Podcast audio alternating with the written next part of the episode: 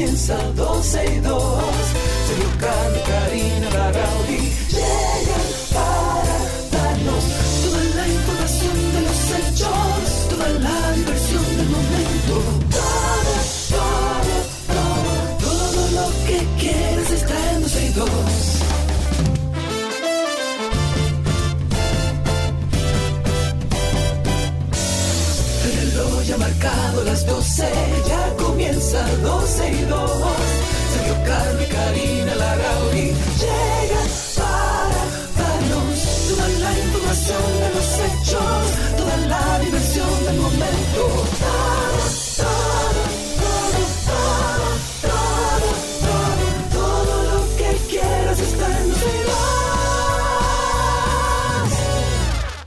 Bienvenidos a 12 y 2, qué placer volver a estar aquí. Volvió Juanita, estoy de vuelta al aire, no Bueno, necesariamente Eso a, iba a decir. a Santo Domingo. No estás de vuelta, de vuelta. Estás en España, tía. Estoy en donde España. la hora ahora mismo son las 6 de la tarde. Son las 6 de la tarde, hace un calor eh, de, Sí. ¿cómo dirían los? de- sí, Eh, Bueno, no se puede decir al aire lo que dirían los españoles. exacto, es que hace un calor de eh, madre. de- Exactamente. exacto. Muy bien. ¿Qué haces en, allá en, en España? Bueno, vine a España, vine a dejar a mi enano en un curso de fútbol y de paso Oh. también a la graduación de mi sobrina que se gradúa, estudia aquí, se gradúa y nada, una semanita vine para aquí. Ok, bien, eso parece bien. Bueno, eh, Karina, anoche eh, fui a un espectáculo. Déjame mandarte esto para que tú veas. ¿Cómo se llama? Anoche fui a un espectáculo que se llama, en un lugar que se llama eh, Chic Cabaret y Restaurant. ¿Ok? Chic. dónde? Chic, aquí en Ajá. Bávaro. Me invitaron Ajá. a mí, me invitaron a todo el equipo de Rentárica y fuimos por allí. Qué cosa tan cool. Déjame decirte que en este Sí. país abunda el talento. Aquello, Ah, pero imagínate. eso, eso es seguro. Imagínate un cabaret, ¿verdad? Como en los tiempos que, qué sé yo, de antes, cuando uno veía esos cabarets en las películas, etcétera. Es exactamente eso. eh, es en un hotel. eh, tienen un escenario hermoso. Tienen un equipo de trabajo, bueno, de más de 100 personas, creo que es. Eh, entre los coreógrafos, la- los bailarines, Ay, las bailarinas, las cantantes, eh, bueno, un equipo hermoso. Óyeme, Karina, son tres horas de música que te dan esa gente. Pero Qué la oye, la- y de la- espectáculo. No, no, y las canciones duran un minuto y medio. O sea, cada minuto y medio, esa gente Qué tocan lindo. piano, cantan, eh, te cantan en español, te cantan en inglés, te bailan, eh, te bailan alante de ti porque es como un cabaret. Tú estás Sí, sentada. un cabaret. O sea, tú estás sentada en una, mm, eh, ¿cómo se llama? Eh, en, en siete, ay Dios mío, siete cursos, ¿es que se dice eso? No, una cena de siete... De siete tiempos. De siete tiempos, perdón. Una, Wow, una cena enorme. de siete tiempos. Sí, y entonces, eh, pero son pequeñitas, o sea, son, son porciones pequeñitas, pero buenísimo. Claro. O sea que muchísimas gracias a Chic, Cabaret y Restaurante por invitar al equipo de Rentárica. Y si ustedes, amigos oyentes, eh, quieren saber más, creo que se llama así mismo la página web de ellos en redes sociales, Chic Cabaret. Y mm, óyeme, desde el inicio tú llegas, te sientas, eh, esperas a que te den paso al restaurante. Sin embargo, afuera hay todo un andamiaje de, de cosas que pasan justo antes de la presentación dentro del restaurante. Eh, vale la pena. O sea que Me tienes que felicidades a llevar. Ahí. Sí, señor. Hay que pasarle el dato a Cacha. Bueno, vamos a ponernos al día. Yo tuve que hacerlo para integrarme nueva vez a 12 y 2 después de algunos días que estuve en ausencia. Un beso grande para aquellos que me escribieron. ¿Pero dónde que tú estás? Bueno, estoy aquí a nuestro a nuestra querida comunidad, a Monse, que dice que este es el vicio del mediodía. Un beso grande a Jairo, a Graciela, que dice aquí estamos como todos los días, a la misma hora. Gracias de verdad por esta gran familia que hemos creado. Y poniéndome al día, eh, hubo algo en particular que me hizo generar una pregunta que dice, A ver. ¿eso su- solucionará el problema? Y paso a explicarles. El Poder. Ejecutivo en el día de ayer declaró mediante un decreto 282-23 de Seguridad Nacional la contratación, el diseño, el suministro de de libretas, de equipamientos, de mantenimiento, es que de todos los lo sistemas tecnológicos. Mira, Déjame terminar la no, idea. es que- es de que- todos los sistemas tecnológicos para la emisión del pasaporte Pero mi en vida, es que eso es lo que yo le critico al PRM, eso es lo que yo le critico a este gobierno. No sabían, O sea, ahora fue que se dieron cuenta que hacía falta todo eso. No hicieron un levantamiento. La señora, la esposa de Pacheco que está ahí en pasaporte, no hizo un levantamiento de todo lo que se necesita para eficientizar un servicio. O sea, cada vez escuchamos lo mismo, que al final no saben qué hacer y tienen que declarar una bendita emergencia para resolver un problema que un gerente se daría cuenta inmediatamente entre y haga un levantamiento de una freaking oficina. Respira. Respira. Y la bocina que está ahí atrás, estoy en Madrid. ¿Esto No hay normal problema, no olvídate York? de O eso, que- habla. Ok, entonces ahora respira, amigo. Yo lo que entiendo, sí, hubo una falta de gerencia. Eso no se le discute a nadie. Eso es un tema gerencial de la cabeza que no supo cómo abordar un tema que, ven- que iba a darse y que no lo vio para poder prevenir. La declaratoria en este decreto eh, tendrá una duración de un año a partir de que entre en vigencia esta disposición. La idea que tiene el gobierno es autorizar a la Dirección General de Pasaportes a usar todos los procesos de excepción.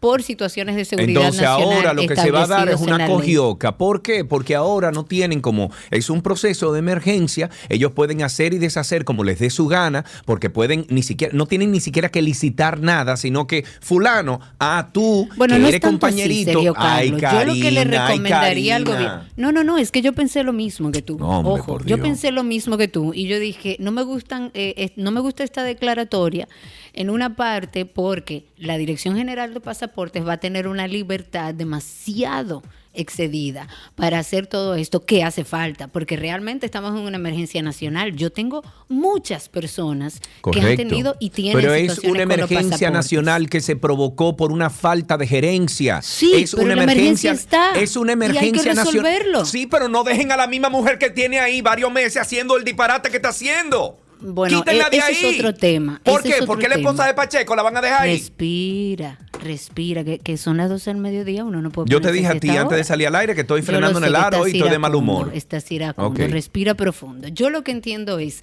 que el mismo gobierno y el mismo presidente, el mismo poder ejecutivo que declara ayer estas, eh, esta mm, eh, declaratoria de emergencia de seguridad nacional para que se resuelva el tema grave que hay en pasaportes, eh, en ese mismo, en esa misma información debió establecer cuáles son los mecanismos de seguridad que va a tener el gobierno y que existen para que desde la Dirección General de Pasaportes no asuman esta emergencia y esta apertura que le da el Poder Ejecutivo para generar todos los procesos a nivel de excepción sin la seguridad que debe ameritar estos procesos para cualquier compra, ellos deben explicarle a la sociedad, sí, mira, hay una emergencia y yo estoy de acuerdo, tenemos que resolverla. Yo Sí, voy a abrir todas las puertas, pero yo voy a es.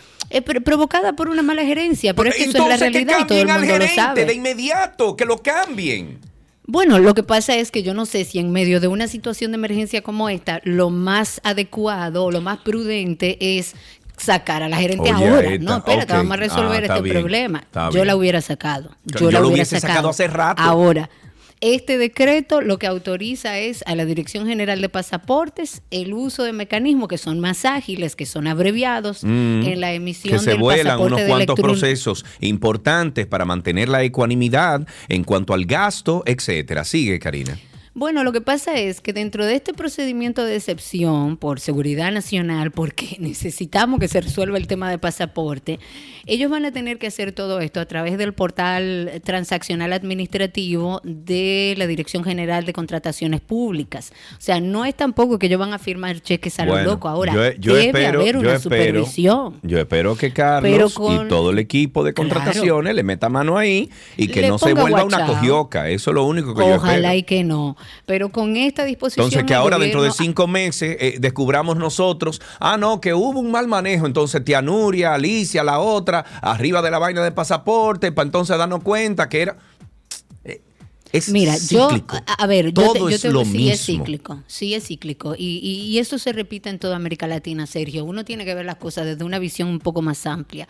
Ahora, Yo estoy, loco por poner un puesto de yaniqueque aquí en Bávaro, en algún sitio en Boca Chica amor, y ¿y qué a ya. vender vamos a hacer eso? Hablemos con un David Collado, que nos pongan uno de los puestitos de la playa que están ahora arreglando. Y nos quedamos ahí felices y vivimos de calzo todo el día. Pero la realidad Genial. es que la emergencia en pasaportes, la emergencia en pasaportes... Provocada, había que emergencia resolverla. Provocada en pasaporte. Ok, pero ya está provocada. ¿Qué hacemos? ¿Nos quedamos sin pasaporte? Que la quiten de ahí, empezando por eso, y que pongan No, un porque gerente. tiene algo personal con esa señora. No, tengo algo Sí, personal algo con personal. dejar a compañeritos por el simple hecho de que sean compañeritos y que no sean eficientes. Ese es mi problema. No tengo absoluto, yo no conozco a esa señora, nunca le he saludado, nunca me ha de- nada. Lo que pasa es que es una mal gerente y punto.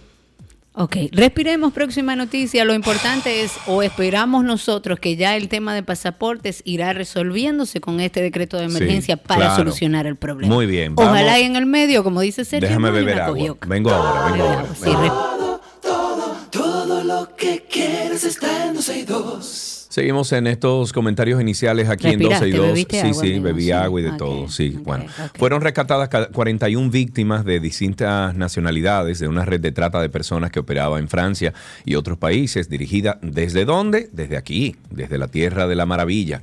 República. Dominicana, sí señor, por los esposos José Antonio Tapia Martínez y Evelyn Jiménez Carela, residentes en la provincia de La Vega. Esta estructura criminal se trata de personas eh, eh, que obtenían beneficios anuales de más de 2 millones de euros a través de los servicios de prostitución eh, de las víctimas de nacionalidad venezolana, colombiana, brasileña, también habían dominicanas ahí, eran obligadas a ofrecer en esta nación europea, o sea, en Francia, estos servicios. La desarticulación de esta organización criminal se trata de personas, eh, bueno, de, de- lo, que, se logró tras la colaboración de autoridades de Francia y del país, logrando así rescatar a estas víctimas de nacionalidad venezolana, bueno, de las que mencioné, los presuntos líderes de la red de trata de personas, Tapia Martínez y Jiménez Carela, recibían, eh, recibían esos beneficios obtenidos por servicios ofrecidos por las víctimas. Qué bueno. Y una vez más, hay estos entramados fantásticos eh, que son dirigidos desde aquí, desde nuestra nación. Desde aquí. La, la verdad es que yo leí la noticia y me preocupa mucho porque cada vez estamos viendo más que son organizaciones criminales, Claro. o sea, con todas las de la ley que vienen aquí, que trabajan con otros Totalmente. países, que tienen socios internacionales. Hay Yes. muchos delincuentes, narcos y demás que vienen a este país corriendo de, de la justicia de su país. Y que bueno, la verdad es que yo creo que a nivel de lucha contra el narcotráfico y la delincuencia en ese sentido se está trabajando bastante bien en nuestro país. Yes. Los casos de incestos van en escala, eh, en este caso en escala ascendente en la República Dominicana. Han sido denunciados 1.171 hechos en los últimos 27 meses y Bueno, les sorprendería a la no- ciudad. Yo, Ajá. perdón, yo no sé si tú has visto, pero hay unas me- mellicitas ahí que están en boga aquí en República Dominicana, donde ellas son hermanas y ellas lo que hacen es que tienen OnlyFans y ellas eh, tienen sexo, ellas dos con algún alguna pareja, o sea, alguien con... Bueno, pero ya esos son dos personas mayores que ellos desean. Karina, hacen. es Son menores de incesto. edad. ¿Cómo incesto? Es, son hermanas Eh, pero no entiendo dónde que está tienen incesto. sexo con un tercer personaje. Pero se eso no es incesto. Incesto es cuando es el padre. Ah, no, no es incesto. No, No. es una relación. No. Eso no, está prohibido es por la ley dominicana. son- No, claro que sí, lógico. Pero ¿Eso no sé, entre dos hermanos, la verdad es que yo no lo sé. ¿Eso es Pero estamos hablando de incesto y esto es más común de lo que ustedes pueden imaginarse en nuestro país. Estos son los casos denunciados y las unidades de atención a la violencia de género y delitos sexuales en la Procuraduría recibieron 541 denuncias de incesto en el 2022. Esto representa un 47% más que en el 2021, cuando fueron apoderadas algunas 494 denuncias. Tomemos en cuenta que la gran mayoría de estos casos no llegan a denuncias ni a la justicia. Ok, voy con Esto es- incesto. Dice, es Ajá. decir, incasto, viene de incasto. Es la práctica de relaciones sexuales entre individuos muy próximos con consanguinidad. Léase, parentesco biológico o consanguíneo. Se califican como incestuosas a todas, en todas las culturas, las relaciones sexuales entre hermanos, entre madres o padres y sus hijos, entre tíos y sobrinos, entre abuelos y nietos, y así todos los ancestros consanguíneos con sus descendientes. Entonces, si dos hermanos Lo que pasa o es que en hermanas este caso son dos hermanas, son mayores de edad. son mayores de edad y abogada las dos. Ok, dos hermanas que son adultas que han decidido tomar una decisión de su vida sexual. Pero es penalizado Compa- pero- por pero- la ley. Mm, Sí. No, en este caso. Yo en la ley dominicana, no, eh, óyeme, una relación consanguínea, o sea, con, con dos hermanos o dos hermanas, o como te, eh, te dije anteriormente, es penalizado por la ley dominicana. Mm, tendríamos que hablar para tenerlo ver, claro. Yo no, no- alguien no te puedo rebatir porque no estoy completamente clara, pero en este caso, siendo dos mayores de edad, de hermanas que han decidido por motus propios hacer eso, entiendo que legalmente no hay nadie que ponga una denuncia de me están violentando. Bueno. Eso es lo que entiendo. Pero para dar un poco la información de lo que está sucediendo en nuestro país y que sepa este gobierno que ha abandonado a sus niñas y a sus mujeres, y esto es parte del resultado, porque así como podemos hablar muchas cosas buenas de este gobierno, de que se está tratando de hacer un trabajo a nivel económico, no se le puede discutir el trabajo que han hecho. Sin embargo, uno de los grandes pilares de este partido, del PRM de gobierno, fue el que iba a trabajar con la mujer. Y honestamente, al día de hoy, no se ha hecho nada que nosotros, las mujeres, las niñas de la República Dominicana, entendamos que ha surtido efecto. Y para eso los números. En este caso, estamos hablando de un 47% más Horrible. Que en el 2021. En los primeros tres meses, por ejemplo, del año 2023, van 136 denuncias ya. Esto son estadísticas que publicó la Procuraduría en su página web. 44 corresponden a enero, 39 a febrero, 53 a marzo. En los dos últimos años, septiembre es el mes que más registró reportes de, estos casos. En el 2022, los meses con más reportes fueron agosto, septiembre y octubre. Y en el 2021 se asentaron más casos en los meses de julio, agosto y septiembre. Este año, los tribunales han dictado varias condenas de 10, 15 y 20 años de prisión contra, eh, bueno, algunos acusados de incurrir en este tema del incesto, según los reportes de la Procuraduría. Este es el resultado de abandonar, porque para nadie es un secreto que las niñas están mucho más expuestas que los niños, lo cual no los exime. También hay muchos niños abusados. Eh, pero lamentablemente tenemos un gobierno que por lo menos, si alguien entiende que se ha hecho algo por la mujer en este gobierno, que llame y lo diga, feliz de la vida, pero yo siento que este gobierno prometió mucho a las mujeres y ha hecho poco por ellas. De tres en causales este para allá. ¿no? Por, eh, por ejemplo. Mm. Mira, eh, hay una convocatoria para que la población participe en el proceso de consulta pública para el reglamento de cacería en la República Dominicana. En el Ministerio de Medio Ambiente hizo una convocatoria para que la población participe de un proceso de consulta pública para el reglamento de cacería aquí en República Dominicana. Eh, esta entidad ha otorgado un plazo que se vencía en el día de ayer para que el público en general remitiera sus observaciones, sugerencias sobre este proyecto que busca regular, y así, así dice, estoy citando, regular el ejercicio de los diversos tipos de cacería permitidas en República Dominicana conforme la legislación vigente, así como los requisitos, procedimientos y regímenes, eh, régimen perdón, eh, legal aplicable para la abstención o la obten- obtención de las autorizaciones. Sin embargo, esta solicitud ha provocado, yo diría que el malestar de varias instituciones que se han manifestado en contra del llamado a consulta pública para reglamentar la cacería de animales en el país y para hablar sobre este tema recibimos al que más sabe de estos temas, eh, A Nelson Bautista. amigo. Exacto. Nelson, buenas tardes. Adelante, caballero, ¿cómo está usted? Buenas tardes, pero yo nunca sé más de lo que ustedes mismos enseñan, o sea que eh, ahí estamos casi Mire, parejos. Qué va. Esta no sea escuelita tan de este programa, señores. ¿Qué va? Sí. Nelson, Eh, eh, bueno, eh, ¿qué es lo que plantea entonces el Ministerio de Medio Ambiente con este reglamento? ¿Qué, qué has estudiado acerca de esto?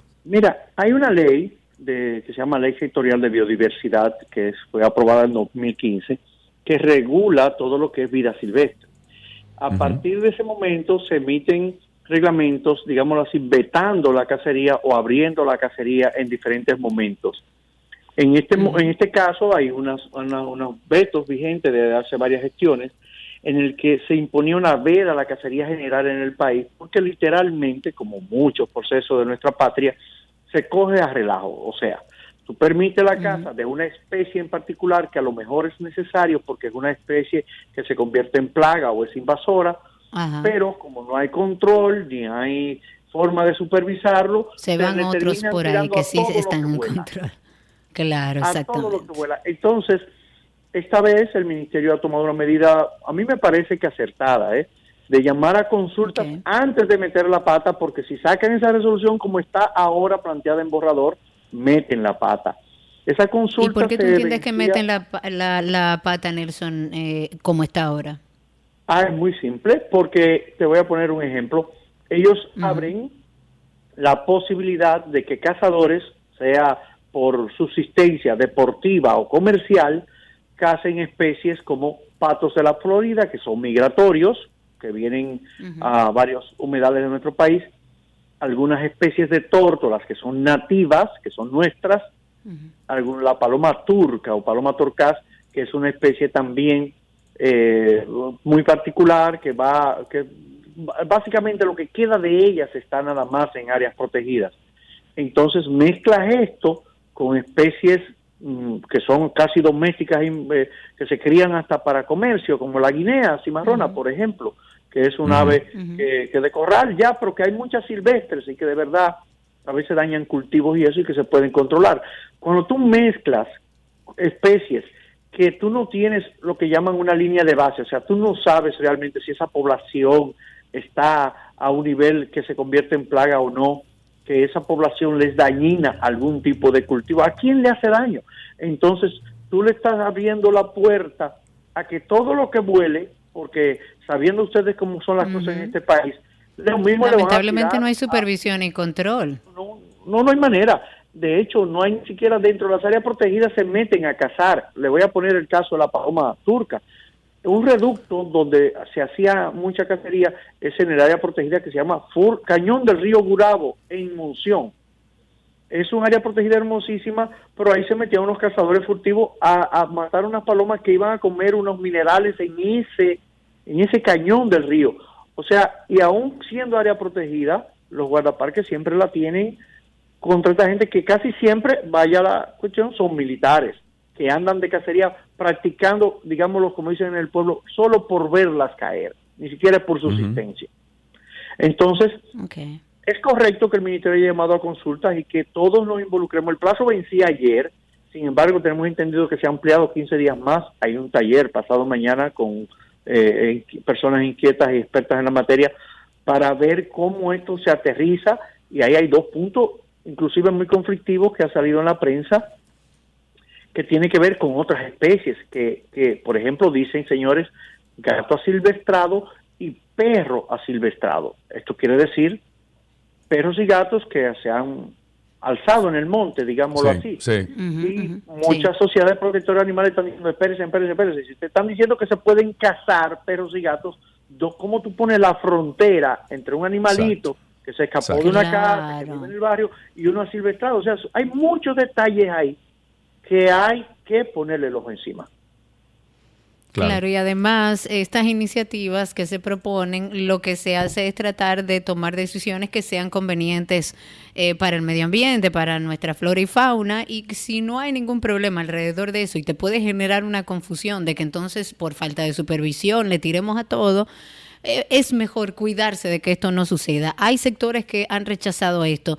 Ya nos has explicado un poco a qué se debe. En estas vistas públicas, en este, en esta colaboración que se hace desde la población y con personas como ustedes ambientalistas, ¿ya se han hecho sugerencias para a- adecuarlo un poco a la realidad? Claro, hay varios documentos elaborados por algunas asociaciones, nosotros estamos trabajando en eso en el taller. Eh, vamos a decirlo así para que no digan que es un todo rechazando la resolución.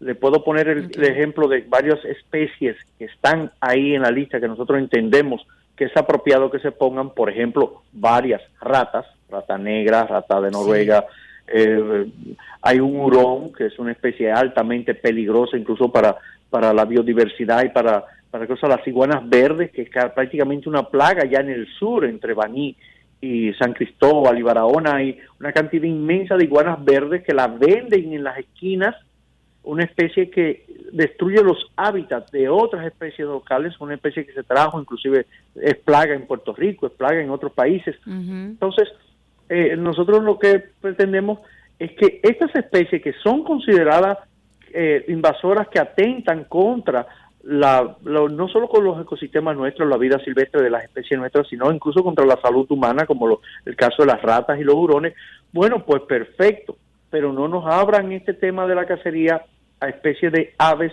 que ni siquiera tenemos un estudio que nos diga qué población tenemos, qué, qué tan...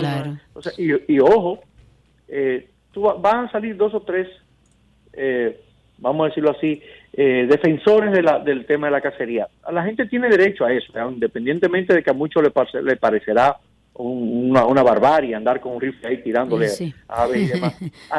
Yo soy una que no podría, el alma no me da y aparecerán, por ejemplo, personas con cultivos de arroz que te dicen, mira, esa esa puntada de ave me, me acabó con un arrozal o con otras especies. Vamos a llamarnos todas. internacionalmente se ha demostrado que muchas de estas de estas especies que ellos creen que van a atacar esos cultivos, en realidad le están beneficiando porque van a atacar insectos y plagas que atacan esos cultivos. ¿eh? Exactamente. el control biológico de esa especie. Mira, ahora, ahora que tú dices eso, Nelson, yo ayer o antes de ayer me tiré un episodio lindísimo que está haciendo el grupo que se llama... Mm, tara, ¿Cómo es que se llama, Dios mío? Bueno, hay, hay una productora muy famosa en Estados Unidos, voy a buscar el nombre de unos podcasts que hacen, y estaban hablando del resurgimiento del Yellowstone Park, del parque Yellowstone en los Estados Unidos, que es emblemático. Incluso ahí fue que empezó en el año 1820, 1830, una cosa así, fue que empezó la, la, vamos a decir que la actividad de, de, pasar a Parque Nacional muchos lugares que se han convertido en, pulmones de, de, oxígeno para el planeta.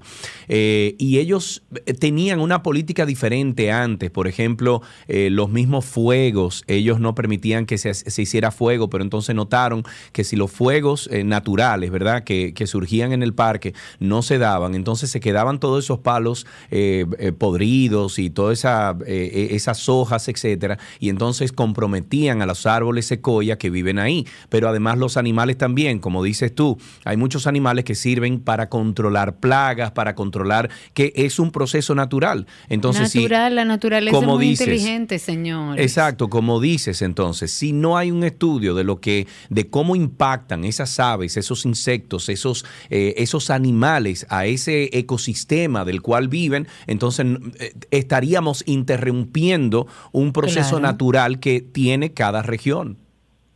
Así es, y lo mismo pasa con las especies, por ejemplo, migratorias. Pongo el caso de patos de la Florida.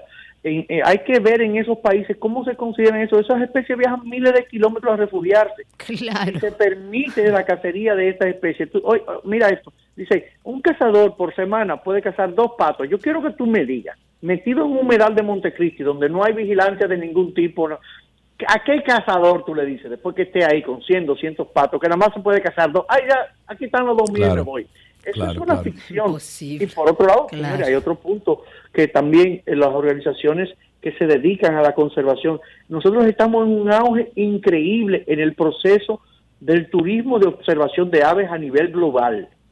Esto quiere decir que en este momento yo conozco varios dominicanos que están de viaje eh, como guías y con acompañando delegaciones en observaciones de aves en Costa Rica, en Colombia, y en otros países. Y de ese mismo modo vienen observadores de aves a nuestro país.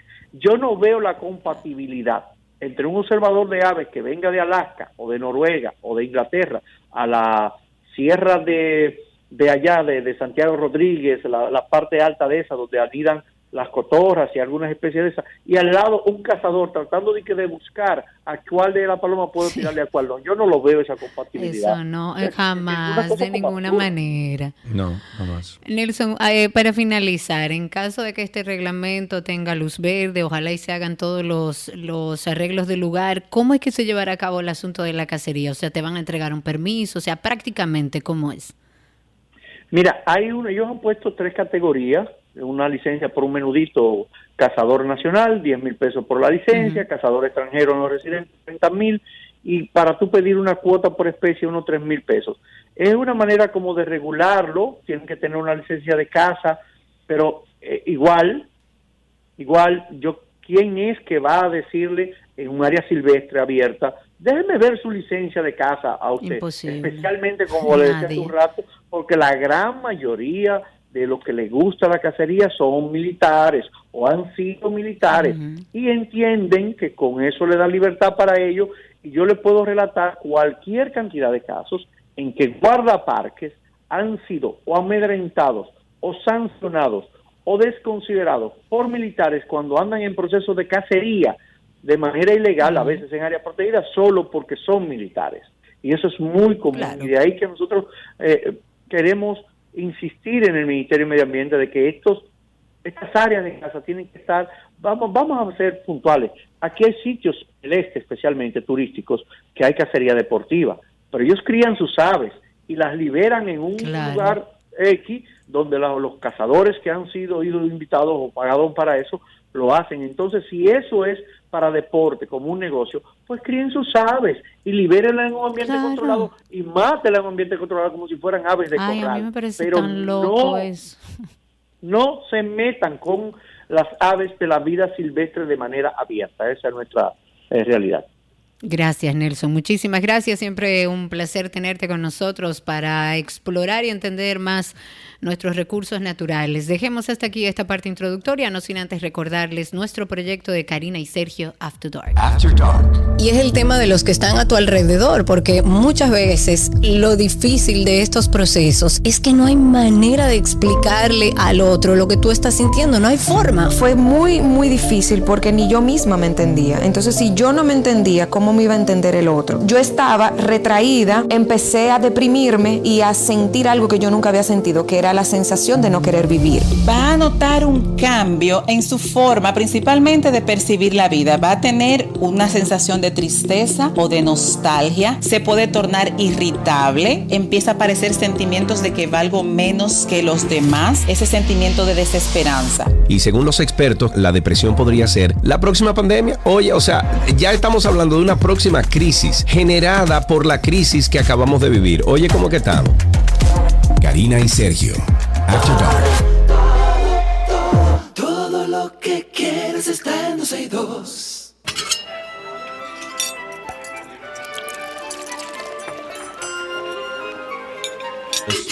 Ula la me mancha comida de, mm, de Gabriela Paz que se pone. ¿De Gabriela? Ok, sí, así es. Hola, Gaby. ¿Cómo vas? Bueno, Karina, con una boca que parece un caballo ahora porque tiene, tiene Angelina Jolie es un pedazo de muestra al lado Exactamente. Bueno, pero te aumentó el labio, Karina. Tú que siempre has querido labio voluptuoso Eso y no es verdad. Yo tengo mis labios voluminosos gracias a mi madre. Déjese de eso. Está bien. Gracias, Sergio. Ahora mutea tu micrófono. Hola, Gaby. ¿Cómo estás? Bien. ¿Y tú? ¿Cómo vas? Tutto bene. Aquí en España, tía. Pues así te he visto, me alegro mucho, ¿ah? Pues sí. Venga. Mira esta semana demasiado rica con coco. Hoy que vamos a preparar. Ay, Cari, hoy vamos a hacer un super flash y delicioso postre, por decirlo así, o ay, ay, ay, antojitos, no sé cómo decirte, porque ahora vamos a hacer unas bolitas de coco y leche condensada. ¿Adivina qué? Con solo dos ingredientes. Ok. Ajá, así de sencillo, porque vamos a trabajar con coco rallado, de ese que ya viene de, seco, de pastelería, que lo, lo encontramos fácil ya en el supermercado. Sí, sí. Y leche condensada.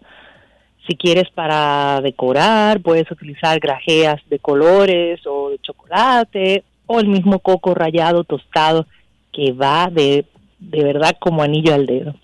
Vamos a necesitar una taza de coco rallado, y un tercio de taza de leche condensada. Ojo con esto. Cuando agreguemos el coco, dependiendo la marca que compres, el estilo que compres, la cantidad de leche condensada puede variar para un poquito más. O sea, podemos llegar de un tercio de taza a quizás a media taza. Entonces, generalmente es eh, uno por medio, de, o sea, una de coco, media de leche condensada, pero hay que ir viendo porque influye mucho el tipo de coco eh, que tengas. Entonces, en un bowl vamos a agregar el coco rallado con la leche condensada y vamos a mezclar. Tenemos que obtener una masa manejable, una masa que nos permita hacer las bolitas. ¿okay? Si ponte tú, eh, se te pasó y te queda muy líquido, un poco más de, coco. Si te queda seco, todavía que necesitas más goma, un poquito más de leche condensada. Y así vas formando una masa que puedas manejar. Entonces, vamos a hacer bolitas con las manos. Te recomiendo ponerte un pelín, ya sea de mantequilla, de aceite de coco, que puede ser, o de algún spray para cocinar en las manos, un pelín nada más, para tener las manos que no se te pegue eh, esta mezcla y vamos a comenzar a hacer las bolitas. Entonces, dependiendo lo que hayas elegido para decorar, vas a pasar las bolitas por arriba de el coco rallado tostado o las grajeas de colores o las grajeas de chocolate. Cualquier cosa si te llega a deformar, vuelves a hacer la bolita más o menos ahí como apretando ligeramente para que eh, las, las grajeas se te peguen o el coco rallado se pegue y esto lo vamos a, de- a dejar reposar por nevera por lo menos por una hora antes de disfrutar. Pasada qué esta rico. hora, tomamos estos bolitas o bomboncitos de coco, disfrutamos y voilà. Facilísimo. Dice nuestra amiga Monse que ella hace estas bolitas, pero las hace con huevo y las lleva al horno. ¿La has probado? así? También hay, sí, también hay otra receta que es justamente la que dice eh, Monse, que te- también te la puedo dar, porque es, te voy a decir las cantidades. Vamos a necesitar igualmente media taza de coco rallado, media taza de azúcar, blanca o yo prefiero blanca en este caso, y un huevo, más un poquito de, de azúcar si quieres ya para decorar de azúcar en polvo. Lo que vamos a hacer es tener el horno precalentado a una temperatura de 350 grados, ¿ya? Si tienes hornos de convección, mucho mejor, pero si no, puede ser un horno tradicional. Vamos a mezclar el coco junto con el huevo previamente batido y el azúcar hasta formar una masa. Entonces vamos a tomar pequeñas igual porciones de, de esta masa, vamos a formar las bolitas, eh, la vamos, te recomiendo colocar estas bolitas en unos capacillos, ¿ya?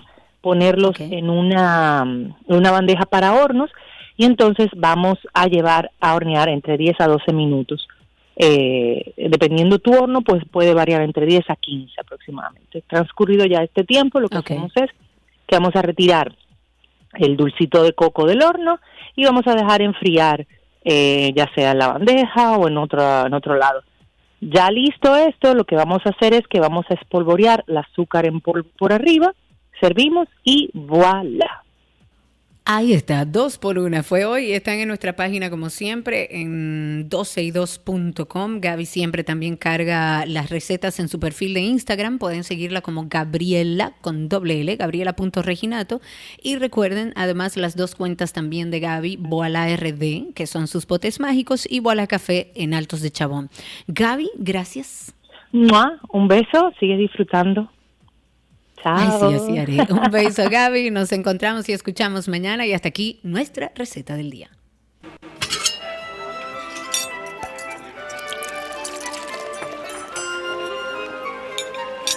Todo lo que quieres está en 12 y 2.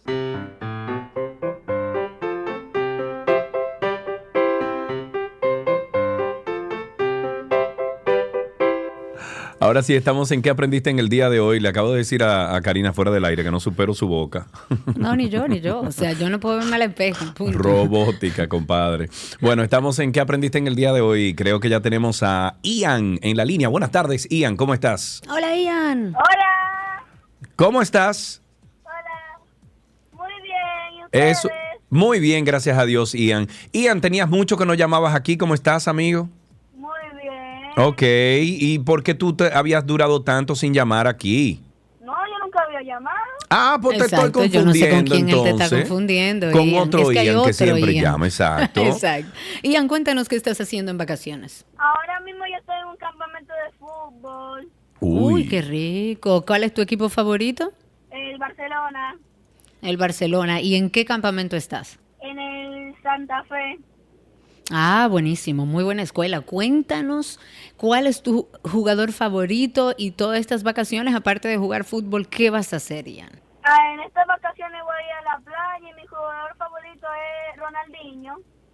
Ronaldinho, muy buen gusto que tienes para el fútbol. ¿Y qué tú quieres ser cuando sea grande? Futbolista y si no Futbolista. se puede, dibujante de animación. Me encanta. Oye, me tiene un plan B. El que tiene un plan B está preparado para lo que sea.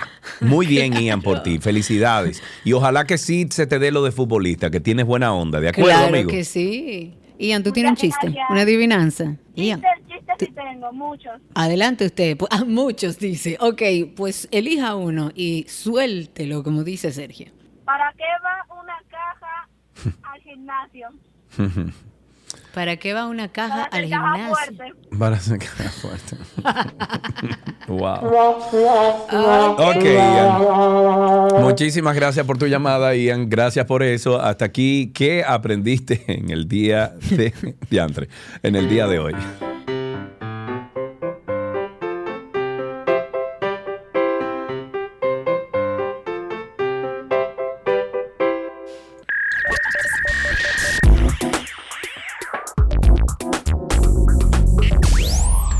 Estamos en lo mejor de la web ya, ahora sí. El gigante tecnológico Meta, propietario de Facebook, de Instagram, de WhatsApp, se dispone a lanzar una nueva red social que se llamará Threads. Ayer lo hablamos un poquito con Orlando Prieto, con la que pretende hacer la competencia de Twitter, que ha impuesto nuevas restricciones a sus usuarios. Según informa la prensa estadounidense, se espera que Meta anuncie en el día de mañana ya el lanzamiento de Threads, que me parece un nombre horrible. Threads permitirá mantener. Sí, claro, porque ¿cómo tú lo vas a decir en español? O sea, Twitter, tú lo dices Twitter en cualquier idioma. Claro, Pero entonces, claro. en español, dime cómo tú dices Threads. No, imposible. T- T- Threads. Tre. Eh, Mira, entrate a tres. Imagínate. Entonces, bueno, esto permitirá mantener conversaciones digitales en tiempo real, pero la aplicación ya está disponible en las tiendas de aplicaciones como Play Store en la modalidad de acceso anticipado. Mark Zuckerberg, el presidente de Meta, llevaba mucho tiempo planeando el lanzamiento de una red social de conversaciones en línea en tiempo real que le hiciera la competencia a Twitter, una plataforma que pese a los vaivenes y restricciones que ha sufrido desde su adquisición por parte de Elon Musk sigue pareciendo irreemplazable. Recientemente Musk anunció la imposición de límites diarios en la cantidad de publicaciones que pueden leer los usuarios, lo que provocó malestar entre los seguidores de la red social. Desde que Musk compró Twitter, el año pasado impuso distintas fórmulas para rentabilizar la empresa, como cobrar, por ejemplo, por las cuentas verificadas, que han resultado un fiasco por lo por lo que se vio obligado a devolver el estatus de verificado a cuentas importantes, por ejemplo, de medios de comunicación o influencers con legiones de eh, seguidores, sin que hayan pagado por ello. También cambió el servicio de Twitter modificando el algoritmo que decide qué publicaciones son más visibles, eliminó las reglas de moderación de contenido que prohíben ciertos tipos de tweets y revisó el proceso de verificación que confirma las eh, identidades de los usuarios. A mí me parece que Threads... No sé si tiene un futuro, sí, que tiene como un futuro brillante, no sé, no sé, no sé. Ok, hablemos de una aplicación que a mí me encanta. Yo estoy, yo pago la aplicación porque me parece una de las más completas, que es Canva. Y ahora como parte de un acuerdo de colaboración entre Canva y Warner Music Group, los usuarios de la plataforma de diseño de cualquier parte del mundo van a poder añadir clips de canciones que son conocidas a sus ediciones, lo cual es, genial porque en, en Canva tú puedes hacer video, puedes hacer reels, puedes hacer stop motion, puedes hacer... Es infinita la cantidad de cosas que puedes hacer y una de las pocas limitantes que tenía esta plataforma de diseño era que no había música para que pudieras utilizar. Sin embargo, ahora ya con este acuerdo con Warner Music, pues van vamos a poder tener a disposición una carta de música bastante amplia. Pero además, por cada uno de los diseños en los que se utilicen las canciones, los artistas que firmaron con la discográfica, o sea, con Warner, van a recibir un monto aún eh, que no se ha determinado a modo de compensación por los derechos de autor. Debido a que esta característica está diseñada para ser premium, o sea, para aquellos que pagamos el servicio, cada usuario deberá estar suscrito a la versión Pro de, de la plataforma. En el, está Canva Pro, está Canva para Educación y Canva para ONG, que serán los únicos servicios que van a tener el permiso para poder incluir estas canciones. Por lo que parte de lo que cada uno invierta en el plan de pago puede llegar a beneficiar a los artistas también y a aquellos que utilizamos la plataforma para editar, para generar diseños. En el caso de los diseños y presentaciones que incluyan clips o que incluyan clips musicales, no serán la única forma que tendrán los suscriptores del servicio Pro de Canva para expresar sus ideas, porque también se ha desarrollado una herramienta nueva que se llama BeatSync y es un editor de videos cortos que hace coincidir secuencias de video con el ritmo de una banda sonora seleccionada. Esto puede ser útil para que los creadores de contenido puedan acelerar la producción de videos en diferentes redes sociales y generar tendencias, como es el caso de TikTok. Según la plataforma, la plantilla que está dedicada a la aplicación de ByteDance aumentó su volumen de uso en un 70%, esto solamente durante los últimos 12 meses. Y de esta forma los usuarios no serán los únicos en hacerse virales, sino que la música de los artistas también tendrá la posibilidad de convertirse en un éxito, sobre todo aquellas de lanzamiento más reciente. O sea que aquellos que como yo utilizan esta herramienta de Canva, eh, yo siento que es una plataforma que vale la pena pagar y tener la versión Pro porque tiene muchísimas herramientas para diseño, para edición y vale la pena pagarlo. Esto es Canva, puede buscarlo así mismo. Buena pregunta que hace Celso Guerrero en YouTube. Dice ¿Qué tuiteros, dice? Instagramers, TikTokers y los de Threads. Tres ceros. Eh, Tres ceros, exacto. Bueno, muy buena pregunta. Siempre invitándoles a ustedes a que pasen por nuestro contenido. Karina y Sergio After Dark. Eh, hay uno muy chévere que se trata del freelancer, de, de- de- de los que trabajamos Ay, independientes.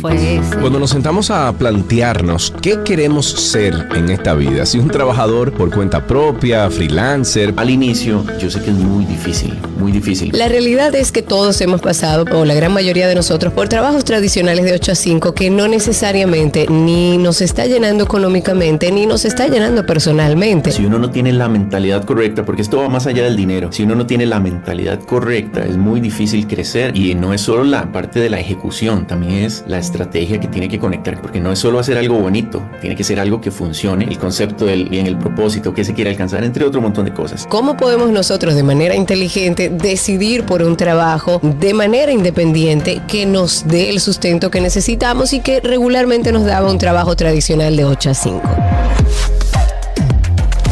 Karina y Sergio. After Dark. Karina y Sergio After Dark en todas las plataformas de podcast nos buscan como Karina Larrauri Podcast o Sergio Carlo Podcast y si no en Google usted pone Karina y Sergio After Dark.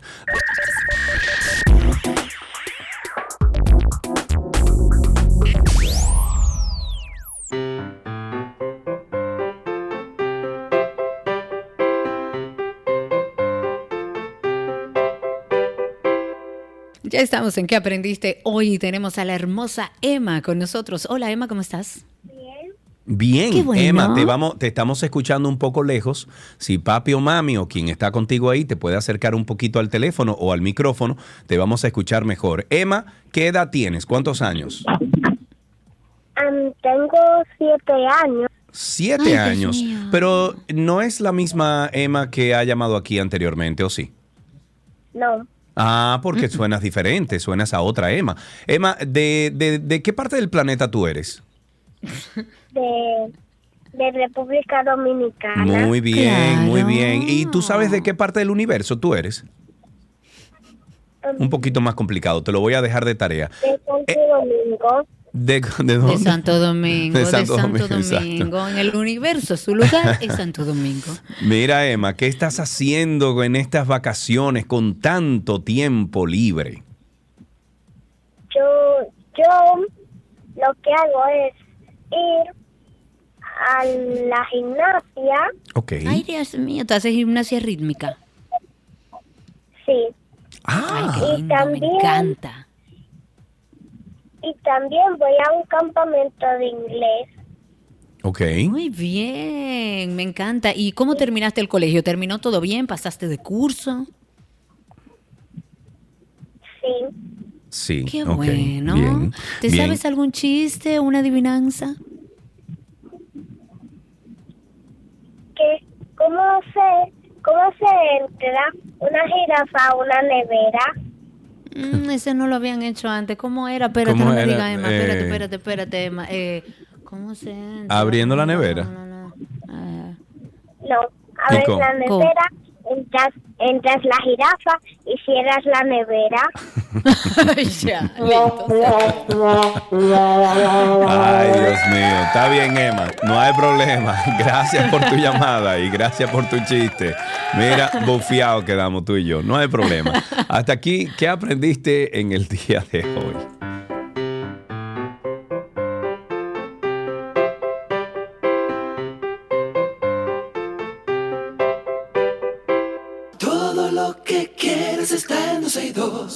Let's go now!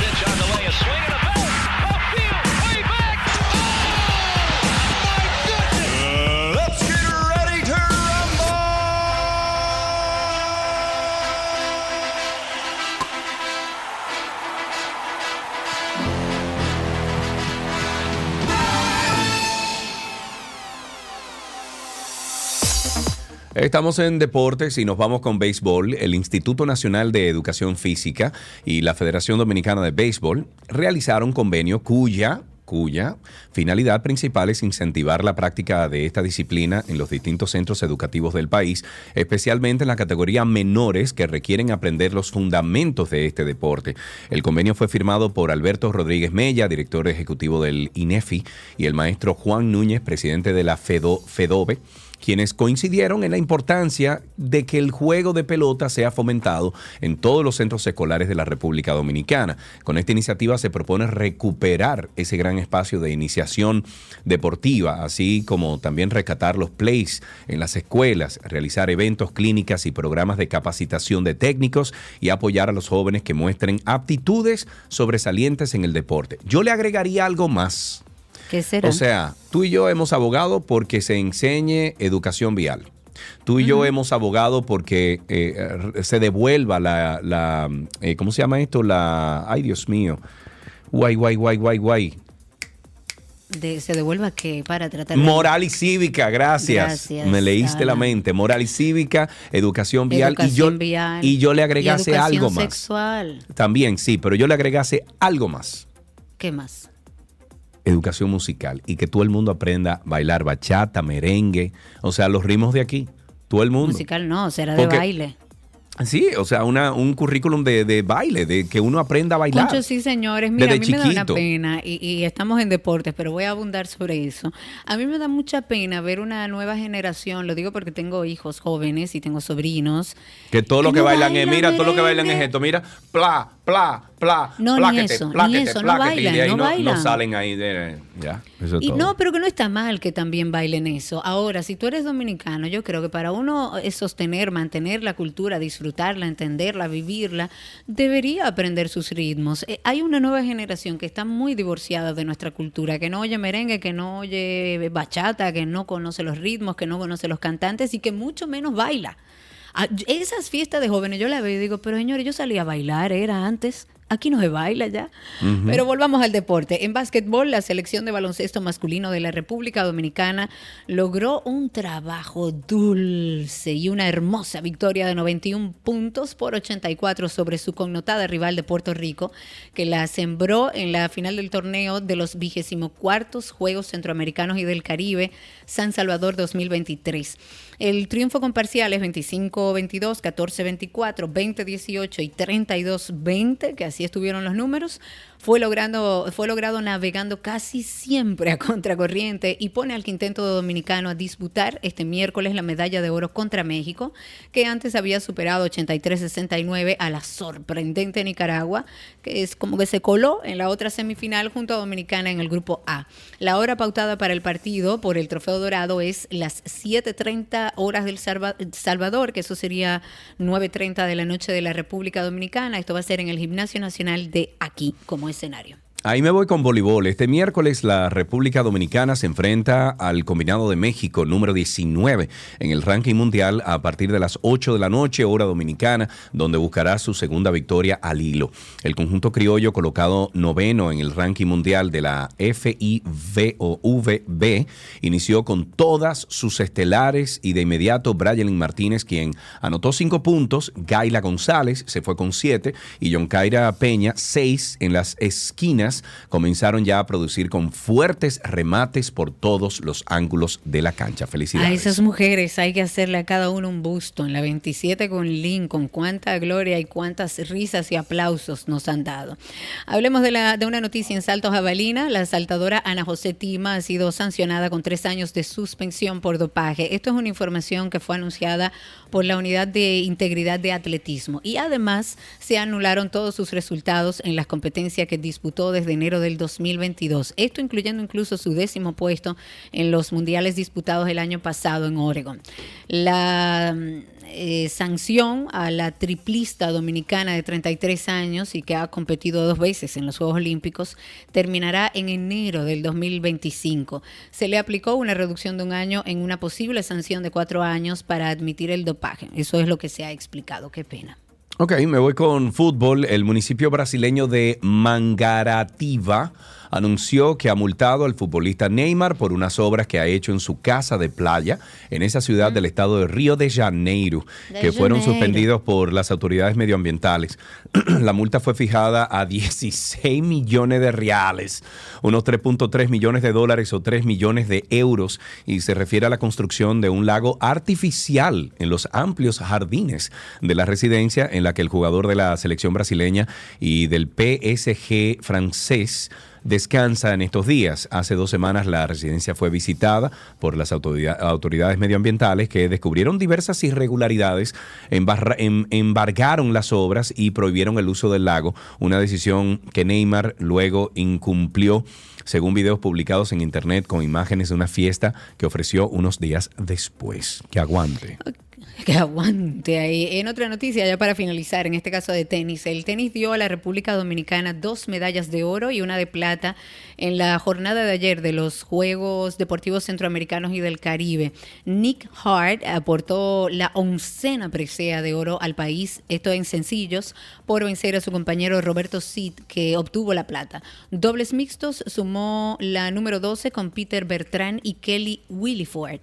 Hart se adueñó ayer del oro en una final netamente dominicana en sencillos al superar a Cid en un duelo de tres sets y una hora y 27 minutos por 6-2. 3-6-17. En la cancha central Complejo Deportivo Merliot, Nick se consagra con el metal preciado en su primera participación en la contienda regional más antigua del planeta que data de 1926. Ok, vamos entonces siempre a invitarles a ustedes a que pasen por nuestro contenido, Karina y Sergio After Dark.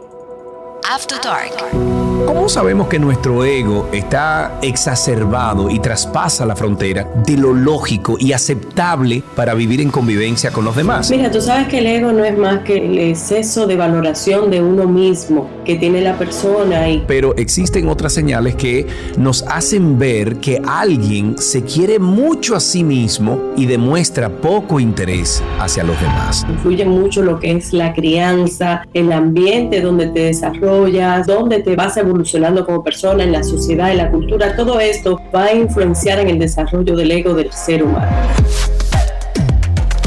Karina y Sergio, After Dark. Karina y Sergio After Dark en todas las plataformas de podcast. Nos pueden buscar en Google como Karina y Sergio After Dark. Y voilà.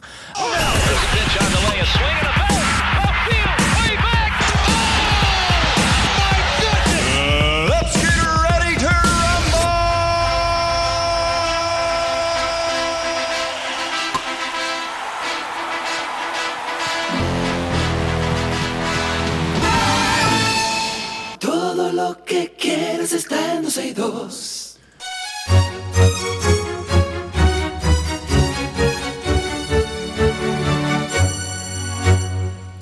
Estamos en nuestro segmento de arte, uno de nuestros favoritos, y recibimos en cabina a Vera Oberá Peralta, encargada de comunicaciones de la Fundación Sinfonía. Con ella vamos a conocer todos los detalles del concierto Orquesta Juvenil del Carnegie Hall. Bienvenida. ¿E- ¿Es Vera o es Vera?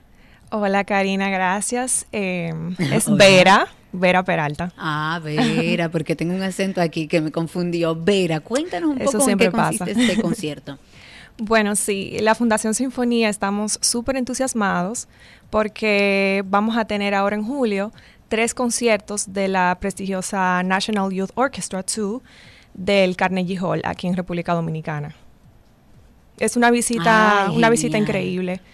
Sí, sí. eh, tenemos el lunes 17 de julio en Santo Domingo, en el Teatro Nacional, un concierto.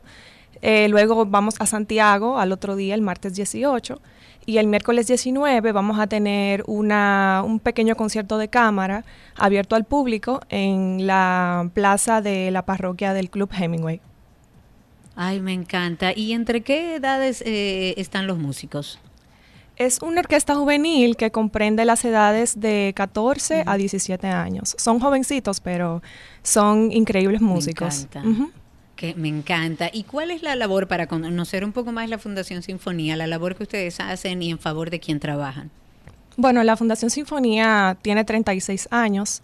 Eh, se estableció en el 86 y desde entonces tenemos una, vamos a decir, dos vertientes. Eh, tenemos la artística, que se concentra en la realización de eventos artísticos de alto nivel, como, como este que tenemos ahora. Y también tenemos una vertiente educativa en la que otorgamos becas, tenemos competencias de piano para estudiantes, eh, hacemos talleres, clases magistrales, eh, todo tipo de capacitación musical, no solamente para los estudiantes de música, sino también para profesores, para el público eh, general. O sea, nos enfocamos mucho en la apreciación musical de todo público porque parte de nuestra, vamos a decir, eh, misión es acercar la música a todos los públicos, es la inclusión. Me encanta. Ok, hablemos un poco del concierto, cuándo será, quiénes pueden asistir, todos los detalles para aquellos que estén interesados. Tenemos el lunes 17 en el Teatro Nacional a las 8.30 tenemos en el Teatro Nacional, Santo Domingo. Eh, las boletas pueden conseguirlas, vamos a decir, de 2.500 a 250 pesos. O sea, nosotros tenemos un gran interés de que, de que un público eh, bastante masivo pueda asistir y que sea asequible. Y entonces luego el martes 18 de julio tenemos en el Gran Teatro de Cibao, en la Sala de la Restauración, el mismo concierto, el mismo programa va a ser dirigido por el maestro Joseph Young, que es un super director orquestal perteneciente al Conservatorio de Berkeley, de Peabody, todas las instituciones artísticas de música clásica más exigentes y demandantes en los Estados Unidos. Y también vamos a tener a la violinista Jennifer Koh, que ha ganado el Tchaikovsky, que es una competencia de alto nivel de, músicos y también ha ganado premios Grammys, o sea, es una, una solista de, de muy alta categoría y la vamos a tener aquí, tanto en Santo Domingo como en Santiago. Y luego el miércoles 19 vamos a tener un pequeño concierto más íntimo eh, con ensambles, un concierto de cámara eh, y va a ser abierto a todo público y vamos a contar con la eh, presencia de la Orquesta Sinfónica Juvenil de Punta Cana. Así que va a ser un, proyecto completo. Hermoso proyecto, me encanta todo lo que, primero lo que están haciendo a través de la fundación, pero esto es sin desperdicio para no perdérselo, esto es 17 y 18 de julio y el miércoles, ¿cuál era la otra fecha, el que es abierto al público? Miércoles 19 de julio en Club Hemingway Juan Dolio. Perfectísimo. y si quieren más información, ¿a dónde podemos dirigirlo, Vera? Este, pueden eh, visitar nuestro Instagram, Fundación Sinfonía. Eh, ahí pueden ver todas las iniciativas que nosotros llevamos a cabo. Eh, aparte, en este concierto no solamente vamos a tener los conciertos en la noche, sino que, como mencioné en el principio, la vertiente educativa es muy importante para nosotros. Eh, el lunes en la mañana vamos a tener un ensayo side by side, al lado, lado a lado, con estudiantes del Conservatorio Nacional de Música y, de Festivant, en el que los estudiantes van a poder tocar con esos eh, músicos que vienen de allá, bajo la batuta del maestro Joseph Young y con la violinista que, que les mencioné, Jennifer Coe. Y también en Santiago, antes del concierto en la mañana, vamos a hacer una visita de intercambio cultural en Ciudad Santa María, que tienen una pequeña filarmónica también juvenil. O sea que este proyecto nos tiene muy entusiasmado por eso, porque es completo, redondo y no solamente toca la parte artística, que a todos nos encanta, sino también la parte educativa y, de inspiración para, para, todos los músicos jóvenes. Que es parte del trabajo también que ustedes hacen a través de la Fundación maravillosamente bien. Pueden seguir a la Fundación a través de las redes arroba Fundación Sinfonía, asimismo Fundación Sinfonía para cualquier información adicional que quieran. Vera, muchísimas gracias, la verdad que los felicito, maravilloso proyecto. Gracias Karina, gracias a todos. Les esperamos. Gracias por estar con nosotros. Claro que sí. Y hasta aquí, Ar, un beso. Perdóname que me paré un momentito, pero escuché todo. Ah, hasta aquí esta parte de arte en 12 y 2.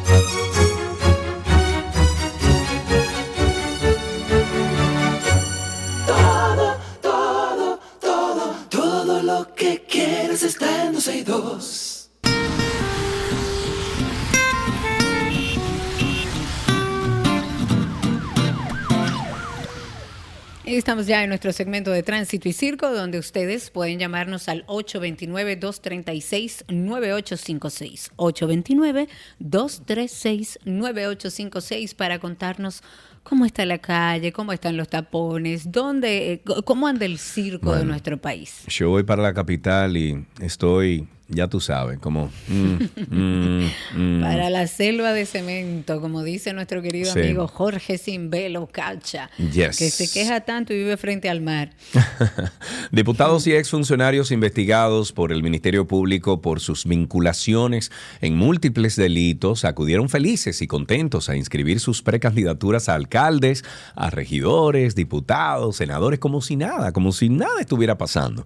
En estas inscripciones participaron diputados activos investigados por narcotráfico, por lavado de corrupción, eh, perdón, por lavado, por corrupción y cositas, cositas que si a mí me pasara algo así, yo me escondiera debajo de, una piedra y jamás en mi vida saliera. Pero bueno, así como exfuncionarios separados del gobierno por acusaciones de múltiples delitos, escándalo, por supuesto, el diputado Nelson Marmolejo Gil por el PRM Santiago, vinculado a la Operación Falcón e investigado desde hace un año y diez meses por cargos de narcotráfico, eh, lavados de activos, está bajo la jurisdicción del juez de la Suprema Corte de Justicia, Napoleón Esteve, dada su jurisdicción privilegiada. También Héctor Félix Félix, diputado del PRD, eh, Pedernales, es el tercer legislador vinculado al entramado Falcón. El PRD también le reservó, le reservó la candidatura a diputado y nuevamente lo postulará para las elecciones del mayo del 2024. Pirrín, como es ampliamente conocido, está bajo investigación del Ministerio Público y bajo la jurisdicción del juez Esteves, quien funge como juez de instrucción especial de la Junta Central, no, perdón, de la SCJ. Odio las abreviaciones, no sé lo que es.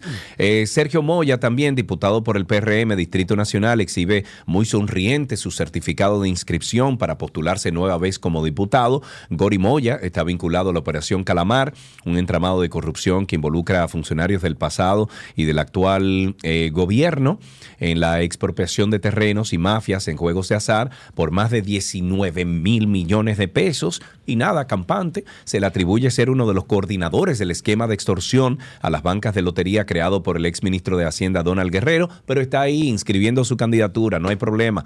La nota incluye muchos otros nombres, pero por cuestión de tiempo no podemos incluirlos todos, pero la lista está completa. Ahí están, la pueden Completita, buscar. Sí. Completita. 829-236-9856. 829-236-9856 es el teléfono aquí en cabina. Un saludo a todos los que están conectados a través de YouTube y que todos los días ahí se conectan con nosotros. Entren y den like.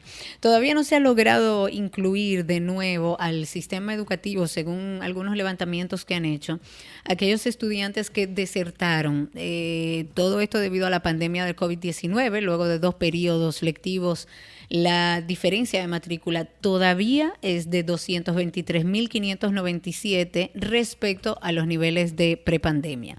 Ya las estadísticas que corresponden al año escolar 21-22, se está realizando un levantamiento del recién concluido también para tener todos los datos, pero el dato lo recoge la Iniciativa Dominicana por una Educación de Calidad. Hay un informe que se llama el Informe Anual de Seguimiento y Monitoreo 2022, eh, que es el primero en el que a partir de estadísticas e indicadores actualizados, se da cuenta de los efectos de la pandemia del COVID-19 en relación a la cobertura y tasas de abandono en todos los niveles educativos y de los primeros pasos para recuperar lo perdido como consecuencia del cierre que fue bastante prolongado de los colegios y las escuelas.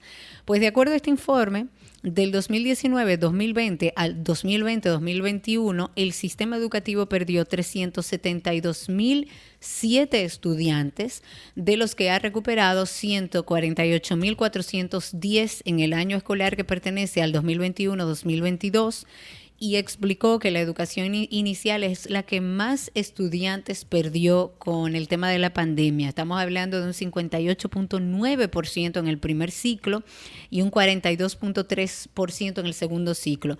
Esto seguido por la educación de adultos, que fue un 23, casi 24% en básica y un 19% en media. Me voy con dos llamadas. Eh, la primera que tenemos aquí es eh, Rafael. Buenas tardes, Rafael. Buenas tardes, Sergio. Amigo, cuéntanos, Primera vez- estamos al aire. Primera vez que estoy de acuerdo con una peledeíta.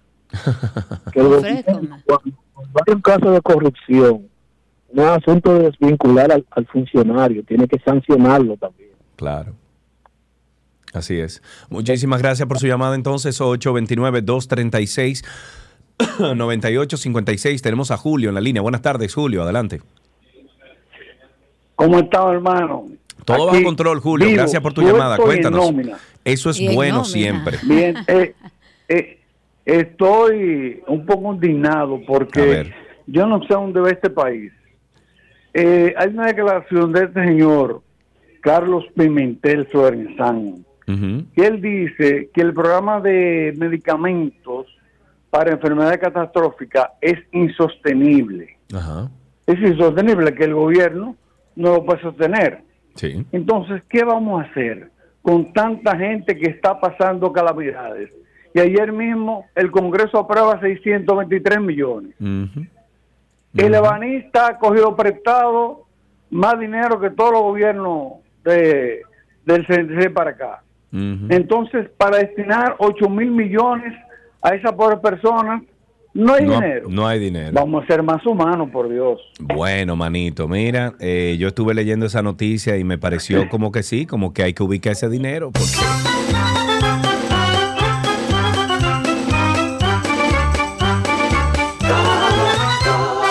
Bueno, es bueno que entonces nos actualicemos un poquito de algunos de los casos como que siempre sonamos aquí, ¿verdad? Y si todo esto fuera poco, caiga quien caiga. Tengo tentáculos.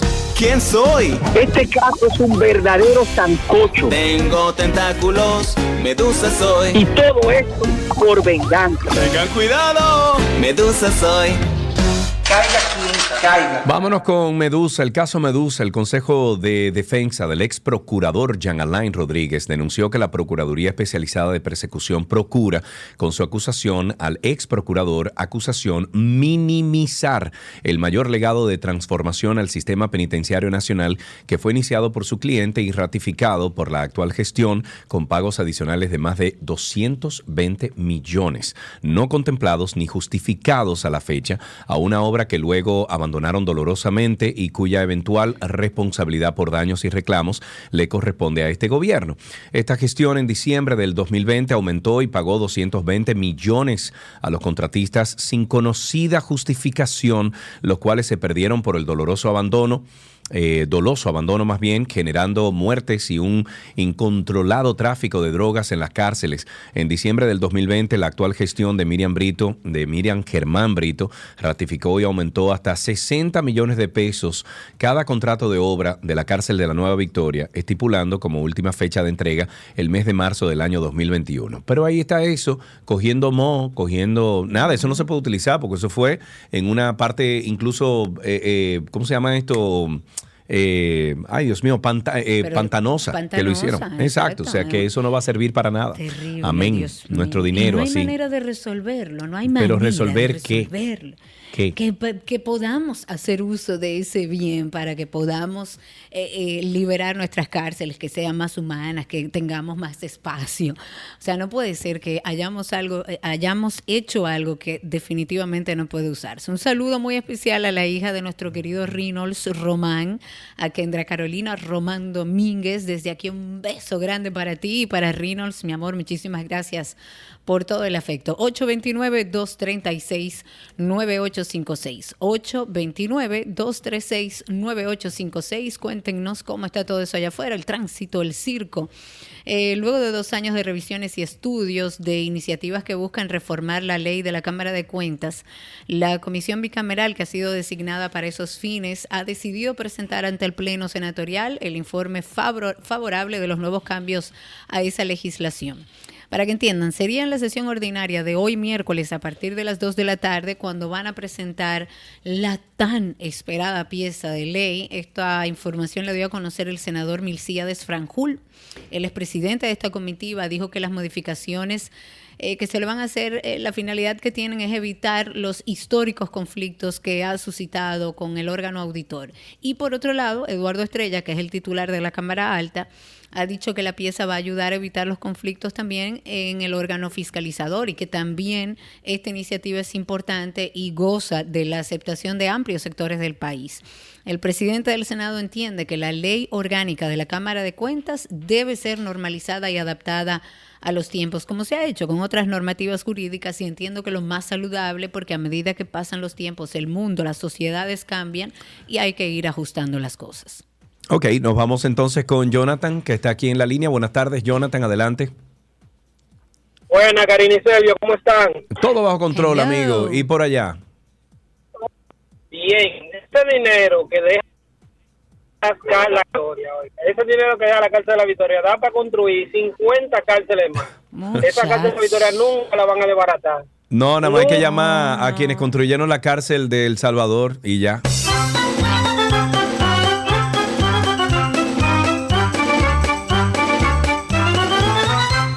...829-236-9856... ...829-236-9856... ...nuestro teléfono aquí en 12 y 2... ...un joven fue apresado cuando trató de introducir... ...dos porciones de marihuana a la cárcel del cuartel general... ...de la Policía Nacional en Dajabón... ...dentro de una funda de pan animal... ...se trata de Tommy Joel Capellán de la Rosa... ...de 23 años... ...residente del municipio del Pino de esta provincia fronteriza, a quien también se le ocupó una motocicleta sin placa ni documentos. Las porciones de, de la marihuana encontraba, se encontraba en uno de los 24 panes que contenía la funda, iban dirigidas al nombrado Luis Alejandro Tapia, apodado Candy, quien guarda prisión por quemarle la casa a su madre. En cuanto al detenido y la evidencia ocupada, serán enviados a la Dirección Nacional de Control de Drogas para los fines legales correspondientes. Amiguito, a una cárcel. Eh, sí. Yeah. Oh, pero eso es perfectamente normal. 829-236. 9856 829-236-9856. Gracias, Bocatrapo. Aquí tenemos a Arturo en la línea. Buenas tardes. Mira. Arturo, buenas tardes. Sí, buenas tardes. Si usted Karina, le besa, si usted le besa boca, Karina, es bullying que le tengo que hacer. Pero vas a seguir, todo el mundo me verdad. Ay, tiene bracer. Tiene, tiene esos labios, muchacho. Angelina Jolie. Karina, Karina, tengo mucho, Karina, tengo mucho que no lo escucho, no lo escucho hablar de Isabel Villa, está todo bien. No, no está nada bien, pero ya ahí no hay nada, porque si uno habló con la procuradora, uno habló con Jenny Berenice, uno habló con Winsor Camacho, uno fue a la Ay, policía, mi uno, el ayuntamiento, ya si nadie, imagínese usted, si el que tiene que hacerlo no lo hace, uno lo que tiene que soltar ca- Karina, Karina. Que me manden a buscar presa. una persona influyente. No, no, Karina, si tú eres tú, que eres una persona influyente, ¿qué no, qué, qué nos queda a los simples mortales? Que no tenemos medios de Mucha comunicación.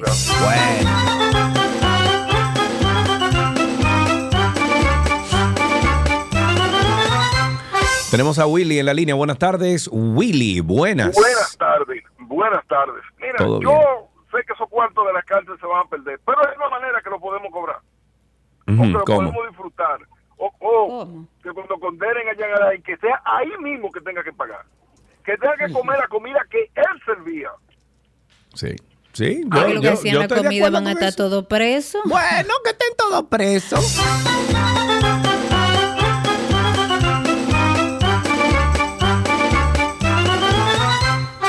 ...829-236-9856... ...829-236-9856... ...es el teléfono aquí en 12 y 2. Un joven, no sé si lo comentaste, que apresaron, eh, que trató de introducir. Ah, sí, eso fue el joven que trató de introducir. Por favor, vayan eh, señalizando. Sí. Hablemos de la Cámara de Diputados que aprobó un préstamo por un monto de 100 millones de dólares para financiar el proyecto de apoyo al Programa Nacional de Viviendas. Esto va a ser ejecutado por el Ministerio de la Presidencia. Fue un convenio de financiamiento que se suscribió el 26 de julio aquí en nuestro país con el Banco Internacional de Reconstrucción y Fomento fue sometido en el órgano parlamentario del Poder Ejecutivo el 26 de agosto del año pasado. Pues bueno, en una sesión ordinaria ayer que contó con 94 votos a favor, 2 en contra y 58 abstenciones, los diputados de los partidos PLD y Fuerza del Pueblo rechazaron evidentemente esta iniciativa mediante la abstención en las votaciones, pero este convenio va a pasar al Senado para que se considere. El acuerdo tiene por objeto impulsar la capacidad de pago a los sectores de bajo o escasos recursos que opten por una vivienda mediante instrumentos cooperativos, solidarios, ayuda mutua a través de formas innovadoras, donde eh, ahí van a confluir recursos públicos y privados con la finalidad de alcanzar una mayor producción de viviendas de interés social y un financiamiento que sea asequible para que puedan adquirir una vivienda digna, terrenos con servicios y viviendas progresivas para atender las necesidades particulares de cada familia dominicana. Ahí tenemos una llamadita, tenemos en la línea a César. Buenas tardes, César. Buenas tardes, ¿qué tal? Mira una cosita, esa cárcel no se puede usar porque está en una zona pantanosa, pero aquí hay más de 15 hoteles entre Valladolid y Bávaro que están construidos en zona pantanosa. Sí, mi vida, pero, pero no es el mismo criterio. ¿O sí?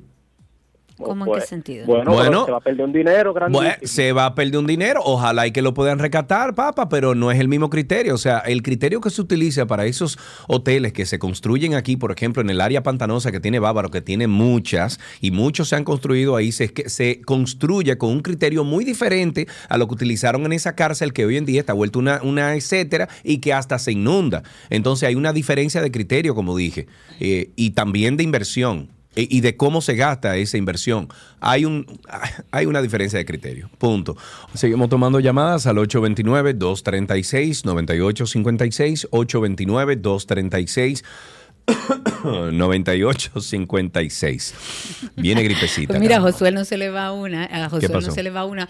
Josué, mira, tú eres la personalidad más adecuada dentro de nuestra comunidad para que nos ayude a hacerle entender a nuestra comunidad y a aquellos que se van agregando que a medida que ellos den like, cuando entran a vernos a través de YouTube, en esa misma medida tenemos una comunidad más grande. Entonces, ayúdanos ahí, Josué, que, que tu intensidad la amo. Me hace recordar darme.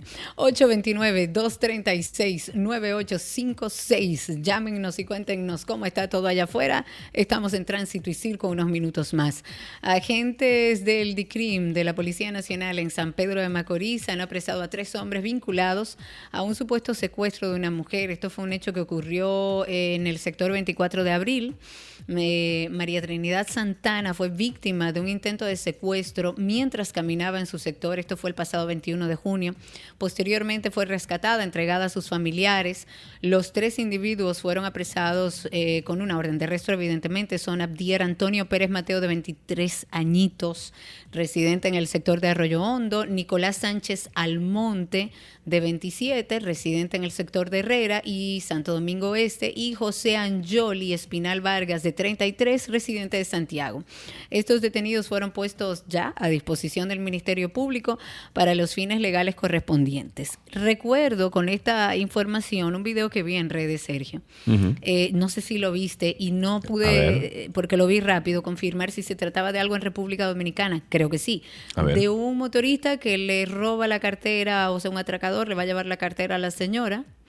Y una camioneta que se da cuenta del robo le tira la camioneta arriba como tres veces, arriba del, Em, motor. no y luego sé. el atracador deja la cartera, logra montarse en el motor y arranca. Y el de la camioneta en reversa le cae atrás al motorista también. No, no si alguien vio este video, hágame saber si se ha confirmado, si es una realidad local, o sea, de la República Dominicana, porque honestamente lo vi muy rápido.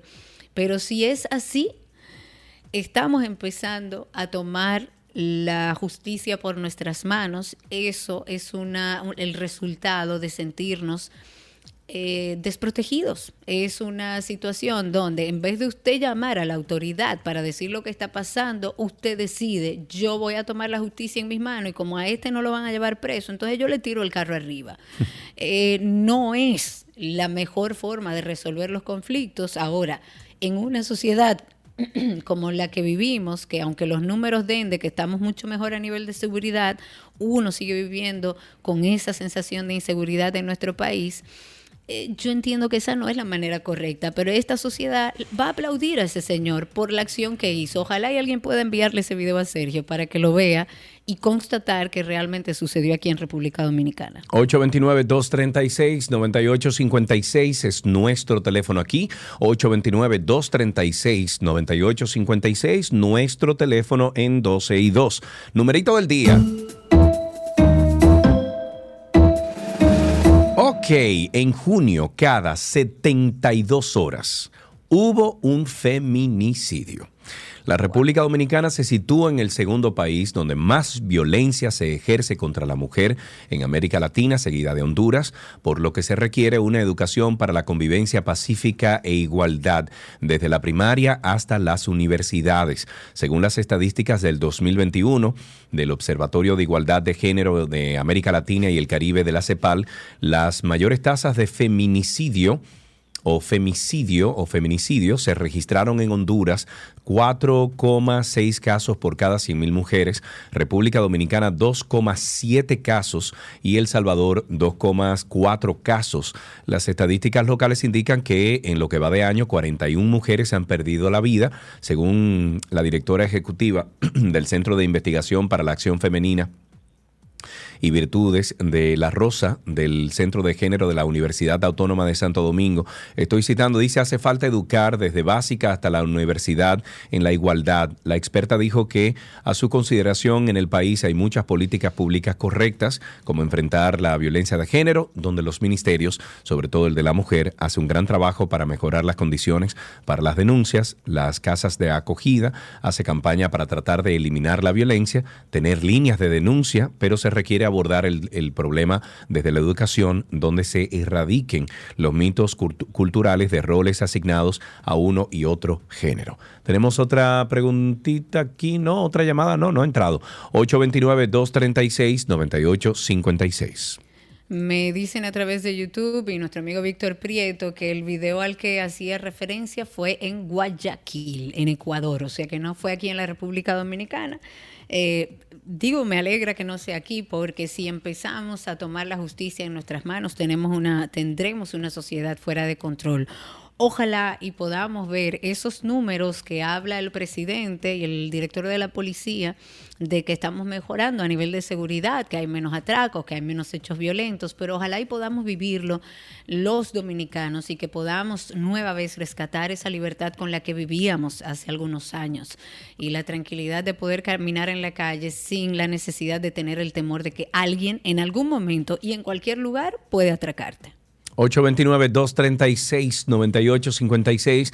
Tenemos tiempo para una o dos llamadas, una o dos llamadas. 829-236-9856. Pocas mujeres se han inscrito para participar en los procesos internos del PRM, del PLD y la Fuerza del Pueblo, aunque en la pre-campaña la ley 3318 eh, no obliga a las organizaciones a aplicar cuotas, pero cuando se elijan los candidatos definitivos, la boleta electoral entonces deberá estar conformada por el 40% de mujeres y el 60% de hombres que yo diría que debería de ser igual, 50-50, ¿no?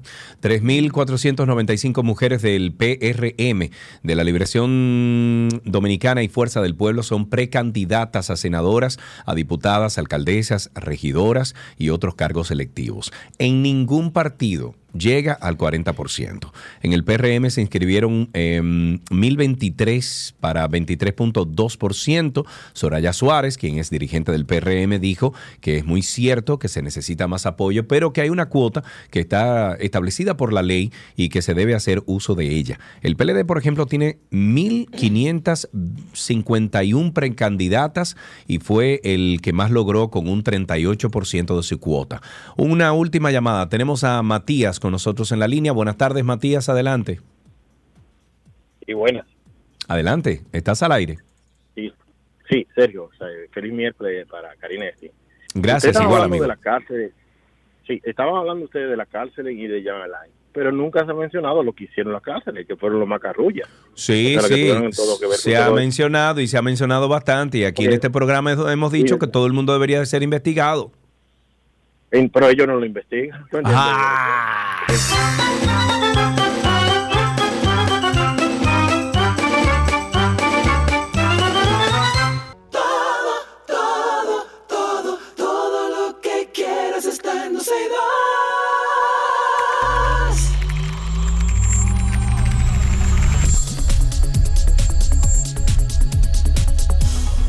Ya estamos en artículos tecnológicos y como cada miércoles recibimos a nuestro queridísimo Dr. Max. Sí, sí, sí.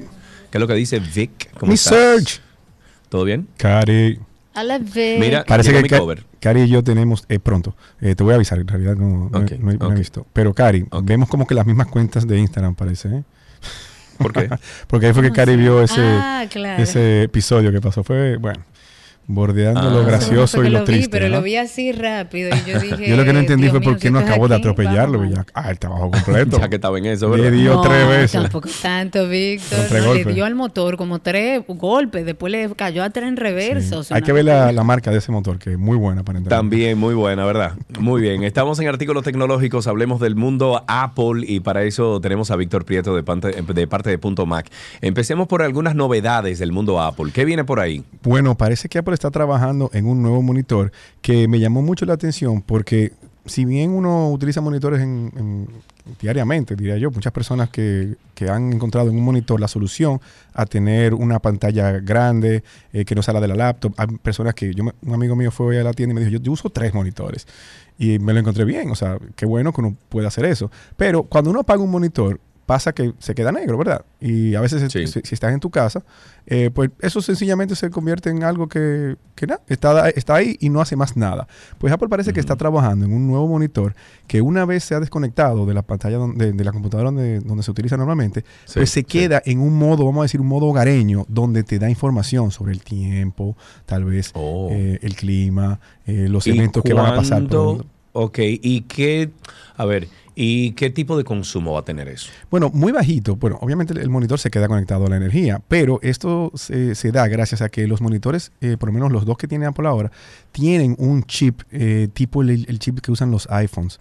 Entonces ya de por sí es un equipo per se. O sea, no es que solamente es eh, un motherboard que está dando imagen. Tiene vida sino propia, es lo que quiere decir. Puede tener un sistema, correcto. Y ese sistema eh, se ha visto ya, como quien dice, un poco, un poco vamos a decir que casi anunciado, porque en el iOS 17 ten- tendremos esta función en los iPhones que se llama Standby, que tú lo colocas en tu mesita de noche, por decirlo así, y ya desde que él sabe que está conectado y, y- en una hora específica, pues te muestra información sobre lo que sea que está pasando, ya sea en tu hogar, lo que está tocando en la televisión, eh, y con eso puedes hacer hasta una pausa. Si estás viendo algo en la televisión, te sale ahí un control, tú, a veces tú estás buscando el control. ¿Dónde está el control? Y la pantalla del iPhone te va a mostrar ya lo que está tocando, o sea que tú nada más tienes que darle un botoncito y se puede poner en pausa o dar para adelante y para atrás que me gustó mucho. Entonces ya veremos una nueva forma de utilizar un monitor que hoy en día son solamente para extender una pantalla o mostrar algo.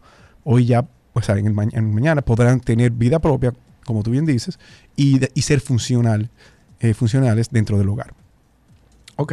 Si tienen preguntas, 829-236-9856. 829-236-9856. Estamos hablando con Víctor Prieto de parte de Punto Max sobre los productos Apple. Una última pregunta antes de pasar con el próximo tema, Víctor. Em, la longevidad de ese monitor se aumenta o se disminuye. Bueno, no, no aumenta, pero se disminuye al momento de tú tenerlo encendido todo el tiempo. Bueno, tú sabes que los monitores ya no tienen el tema del burn-in que se hacía antes en estos monitores Sí. de, de LCD. Ya estos monitores de LED pues son muy buenos en, en conservar la vida útil de- del panel. Entonces, yo te diría que el consumo es- eh, siempre va a estar conectado. O sea, que ya de por sí algo está siempre trabajando en un monitor que está conectado. A veces tú lo ves, un monitor conectado, y tiene una lucecita de azulita, tal vez, naranja, lo que sea, diciéndote estoy conectado a la corriente. O sea que ya hay algo Sí. trabajando ahí. Y entonces me imagino que Apple hará algo tan eh, mínimo en cuanto al consumo que, que eso sería algo despreciable, el tema de, de- de lo que haría Claro. esto al monitor. A mí, yo compré dos monitores, bueno, tres monitores hace como tres años, dos años, algo así, en, en Apple, pero son marca LG de 27 Ah, claro. pulgadas cada uno. Y loco, a mí me han salido estos monitores Son pero 5K. hermosos. Sí. Sí, son 5K estos. Y me han salido perfectos. Tengo tres monitores delante de mí. Esto es una locura. No lo cambio por nada estos monitores. Yo te diría que lo Y- podrías cambiar por los monitores nuevos de Apple. Eso, y son bueno, pero que eh, apenas los monitores ¿eh? nuevos de Apple son salen en 1800, 1600. Sí, por ahí. Pero tú Y gastaste estos me salieron en 1100, 1100, sí, loco. Y, bueno. o sea, me ahorré, ellos. me ahorré 600 dólares. Ahí, tú puedes cambiar uno de ellos. Tú a ver que no. No, no, y imposible. La A mí- cámara, a las mí la- no, oye, oye, güey, mi hermanito tiene todo lo que tiene el otro. ¿Ok? ¿Tiene cámara? Tengo, tengo cámara, No, no, tengo no. micrófono. Tiene ten- cámara. Loco, te mando la foto ahora mismo. Tengo, yo tengo, ahora mismo tengo cuatro cámaras delante de mí. Pero está integrado tengo el monitor. cámara. ¿Eh? Perdón. Está integrado en alguno de los monitores, una cámara aparte. Es una cámara. Víctor, si te estoy diciendo que tienen cámaras y que están integradas al monitor, Oh. por favor créeme. ¿Cuál es ese entonces? Lo LG de 27. que Confíen, Sergio, vez. confíen. Gracias, ok. Te voy a mandar hasta la, fo- la foto de la cuestión. 829-236-9856. Vámonos con la información de que el iPhone 15 podría aumentar el rendimiento. Ajá. De sí. eso, perdóname, porque tienes algunas preguntas en YouTube. Tenemos allá el que dice, Ah, ok. eh, pregunta para Víctor, ¿vale la pena cambiar la pantalla de un iPad o es mejor comprarlo nuevo? Todo depende. Mira, Apple no, pro- no, no provee pantallas para reparación. Un iPad que tiene la pantalla rota se debe de cambiar completo.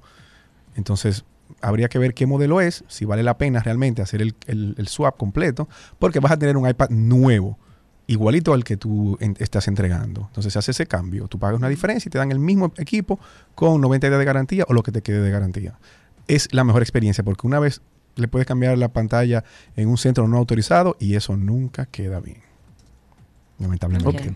Muy bien, vámonos entonces a la batería del iPhone 15 que podría aumentar el rendimiento un 15%. Me gusta eso. Me gusta esta noticia porque ya se están dando eh, pinceladas de lo que va a traer como nuevo el iPhone 15 y muchas veces uno piensa siempre, no, la, la cámara es lo único que le van a aumentar, pero están hablando de un 15% de batería, eso es mucho. De, de iPhone a iPhone normalmente como mucho se veía 5 a 10% y están hablando de 15%, o sea que parece que este switch al, al procesador de 3 nanómetros eh, está dando frutos de, eh, de- de autonomía en estos equipos. Y la batería, pues, yo diría que una tecnología antigua, o sea, estas baterías tal vez eh, son los mismos modelos que anterior, tal vez le ponen un poquitito más de miliamperes, pero aquí viene el tema de qué tan eficiente es ese procesador que viene en el, en el iPhone 15. O sea que me gusta eso, 15% es mucho, señores. Sí, muchísimo, muchísimo.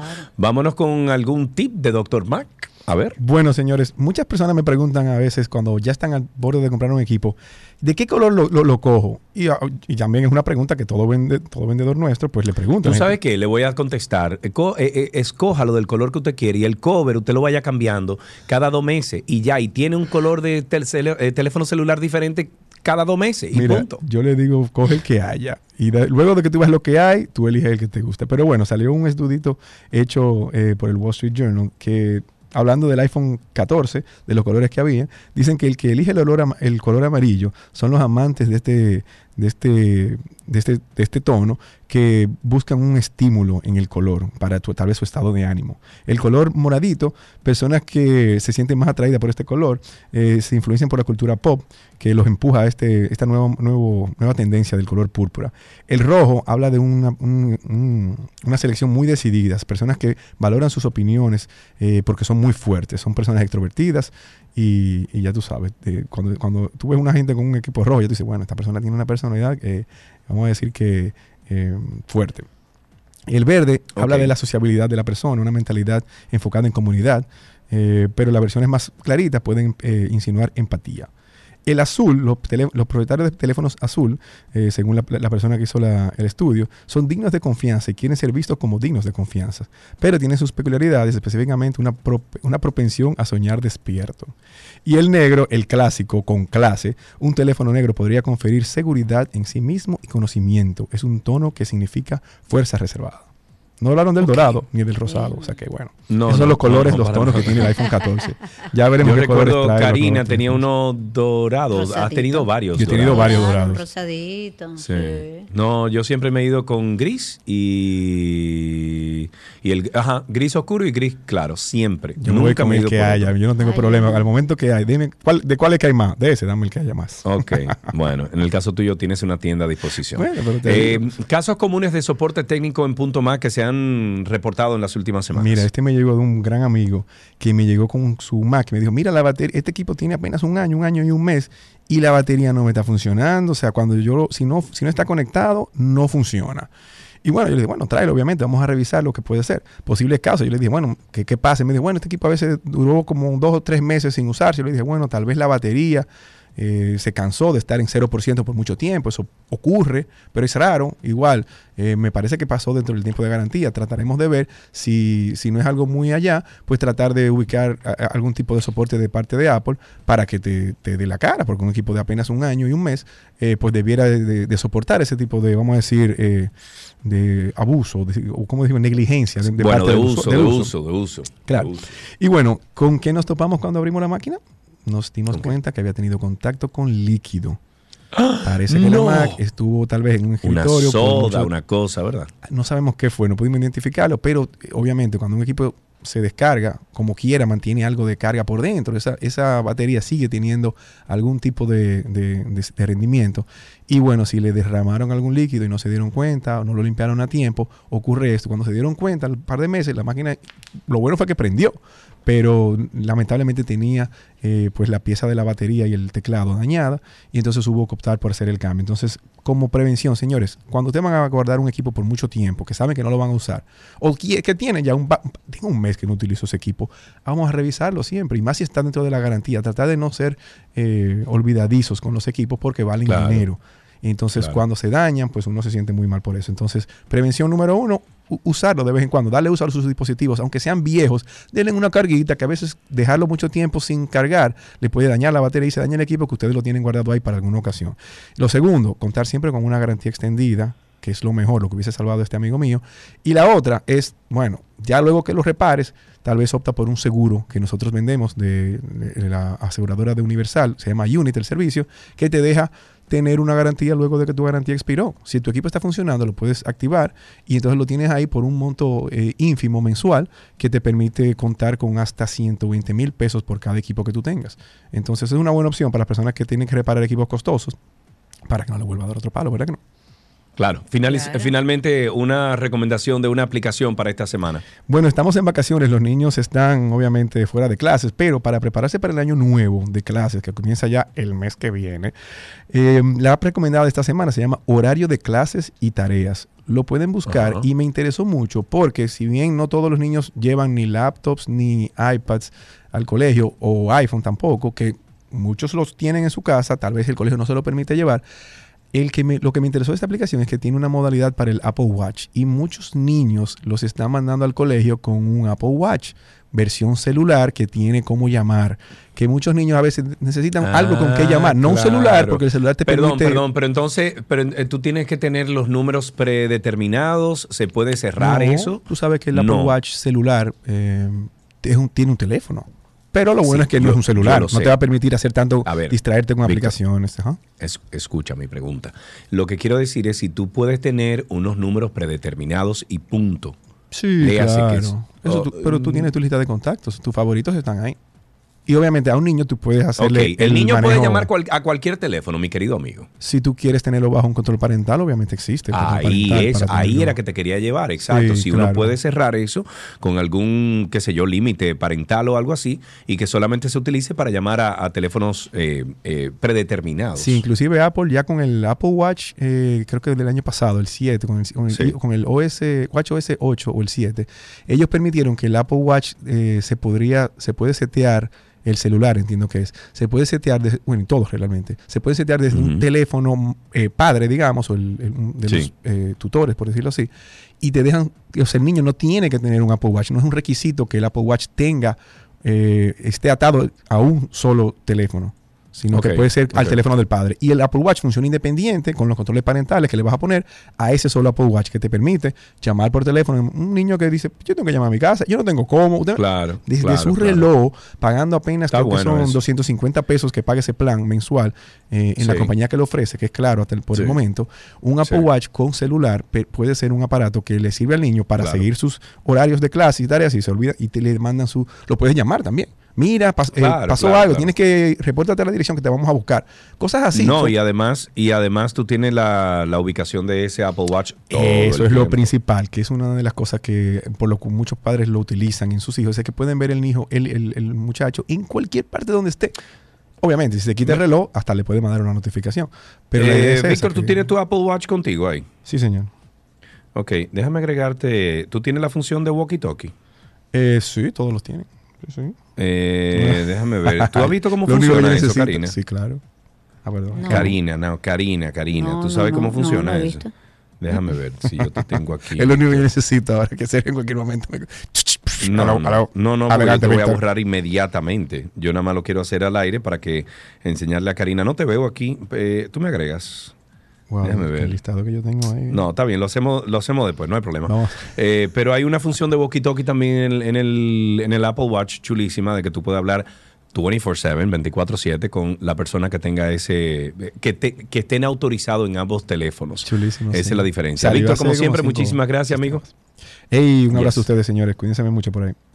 Bueno, estuvimos hablando con Víctor Prieto de, eh, parte de Punto Mac, tres diferentes eh, tiendas en Santo Domingo, Nuevo Centro, primer nivel, en Bellavista, Almacenes Unidos y en Punta Cana, Boulevard, primero de noviembre, 406, edificio Cedro, primer nivel, Punta Cana Village. Es el 809-412-0806. Hasta aquí, artículos tecnológicos.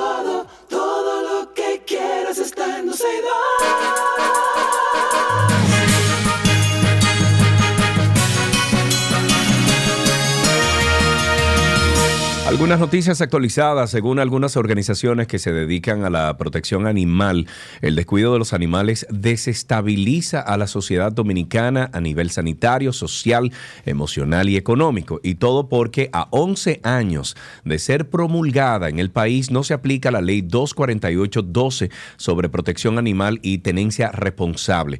De acuerdo a Loreni Solano, quien es presidenta de la Fundación Lazo y de la Federación Dominicana por los Derechos de los Animales, lamentablemente no se está aplicando la ley y no se está cumpliendo su rol debido a que, según la, la activista, no hay voluntad política ni se asume un rol dentro de las instituciones a la que compete el tema. Salud Pública, el Ministerio Público y la misma Presidencia de la República, dentro de las de- denuncias que hizo el colectivo, está en la creación de albergues en las cabeceras de las provincias y en el Distrito Nacional, que exista una veterinaria pública y que se cumplan las sanciones relacionadas con el maltrato animal.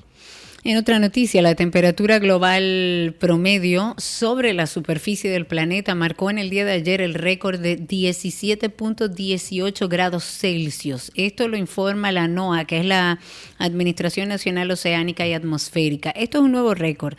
Desde que comenzaron los registros en el año 2000, eh, perdón, 1979, superó el anterior de 17.01 grados Celsius registrado el lunes pasado. Esto lo dice la agencia a pocos días de iniciado ya el verano en el hemisferio norte.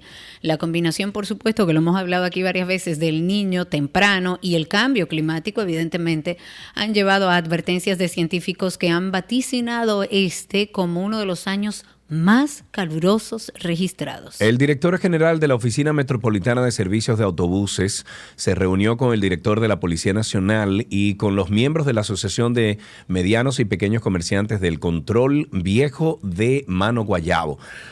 Esta reunión que tuvo lugar en el despacho del director de la Policía Nacional surgió tras la denuncia de un grupo de personas que hicieron, se hicieron pasar por dirigentes de la Organización de Comerciantes y denunciaron una supuesta inseguridad en Mano Guayabo. En este sentido, con la finalidad de escuchar a los verdaderos miembros de la Asociación de Comerciantes, pues eh, Radamés González organizó un, un encuentro con el director de la policía para conocer la realidad de la zona e implementar mejoras.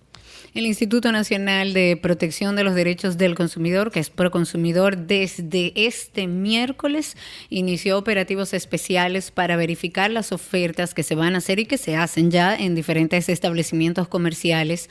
Todo esto a propósito de la celebración del Día de los Padres, que es el último domingo de este mes de julio. Los contagios por COVID-19 se mantienen a lo largo de la geografía nacional con 925 nuevos casos detectados y 712 activos, de acuerdo a los datos registrados por el boletín 1113.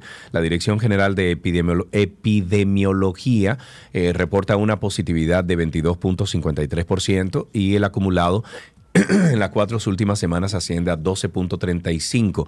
Eh, mm, salió público que el presidente tiene COVID. Sí, salió Sí, público que el presidente Luis Abinader tiene COVID. Sí, tiene, tiene, el, el- bueno, está en su casa, tengo entendido que tiene fiebre, etcétera, pero está vacunado, o sea que bien. Claro, de ahí no pasará. Wilkin García Peguero Mantequilla, finalmente ya en esta noticia, ha pedido en el día de hoy, previo a la revisión de la medida de coerción en su contra, una oportunidad a las autoridades para poder pagarle a la gente que le debe. Dice, esperamos la oportunidad para nosotros trabajar y pagarle a la gente, que se nos dé la oportunidad. Eso dijo Mantequilla al ser, eh, al llegar al Palacio de Justicia en Monteplata. Wilkin, recordemos que cumple la medida de coerción que consiste en prisión preventiva luego de ser acusado de estafa a decenas de personas a través de un esquema piramidal. Y con esto finalizamos estas noticias actualizadas aquí en 12 y 2.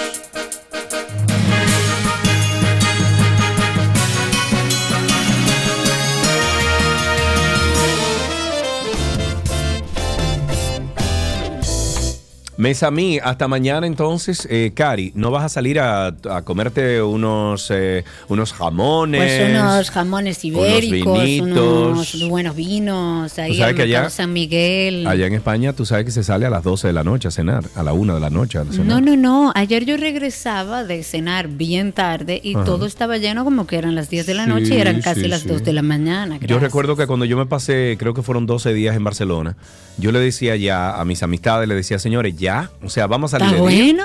Vamos a levantar un día. No, no, vamos, a- vamos a levantar un día, qué sé yo, a las 8 de la mañana, mano. O sea, no todos Bueno, los días. de- de aquí fiesta. son las 8 y 30 de la noche y el sol está como que son las 12 del mediodía. Exacto, un lío. Bueno, pues nos escuchamos mañana. Que la pase bien esta noche. Entonces ahí, Cari. Adiós, señores. Adiós.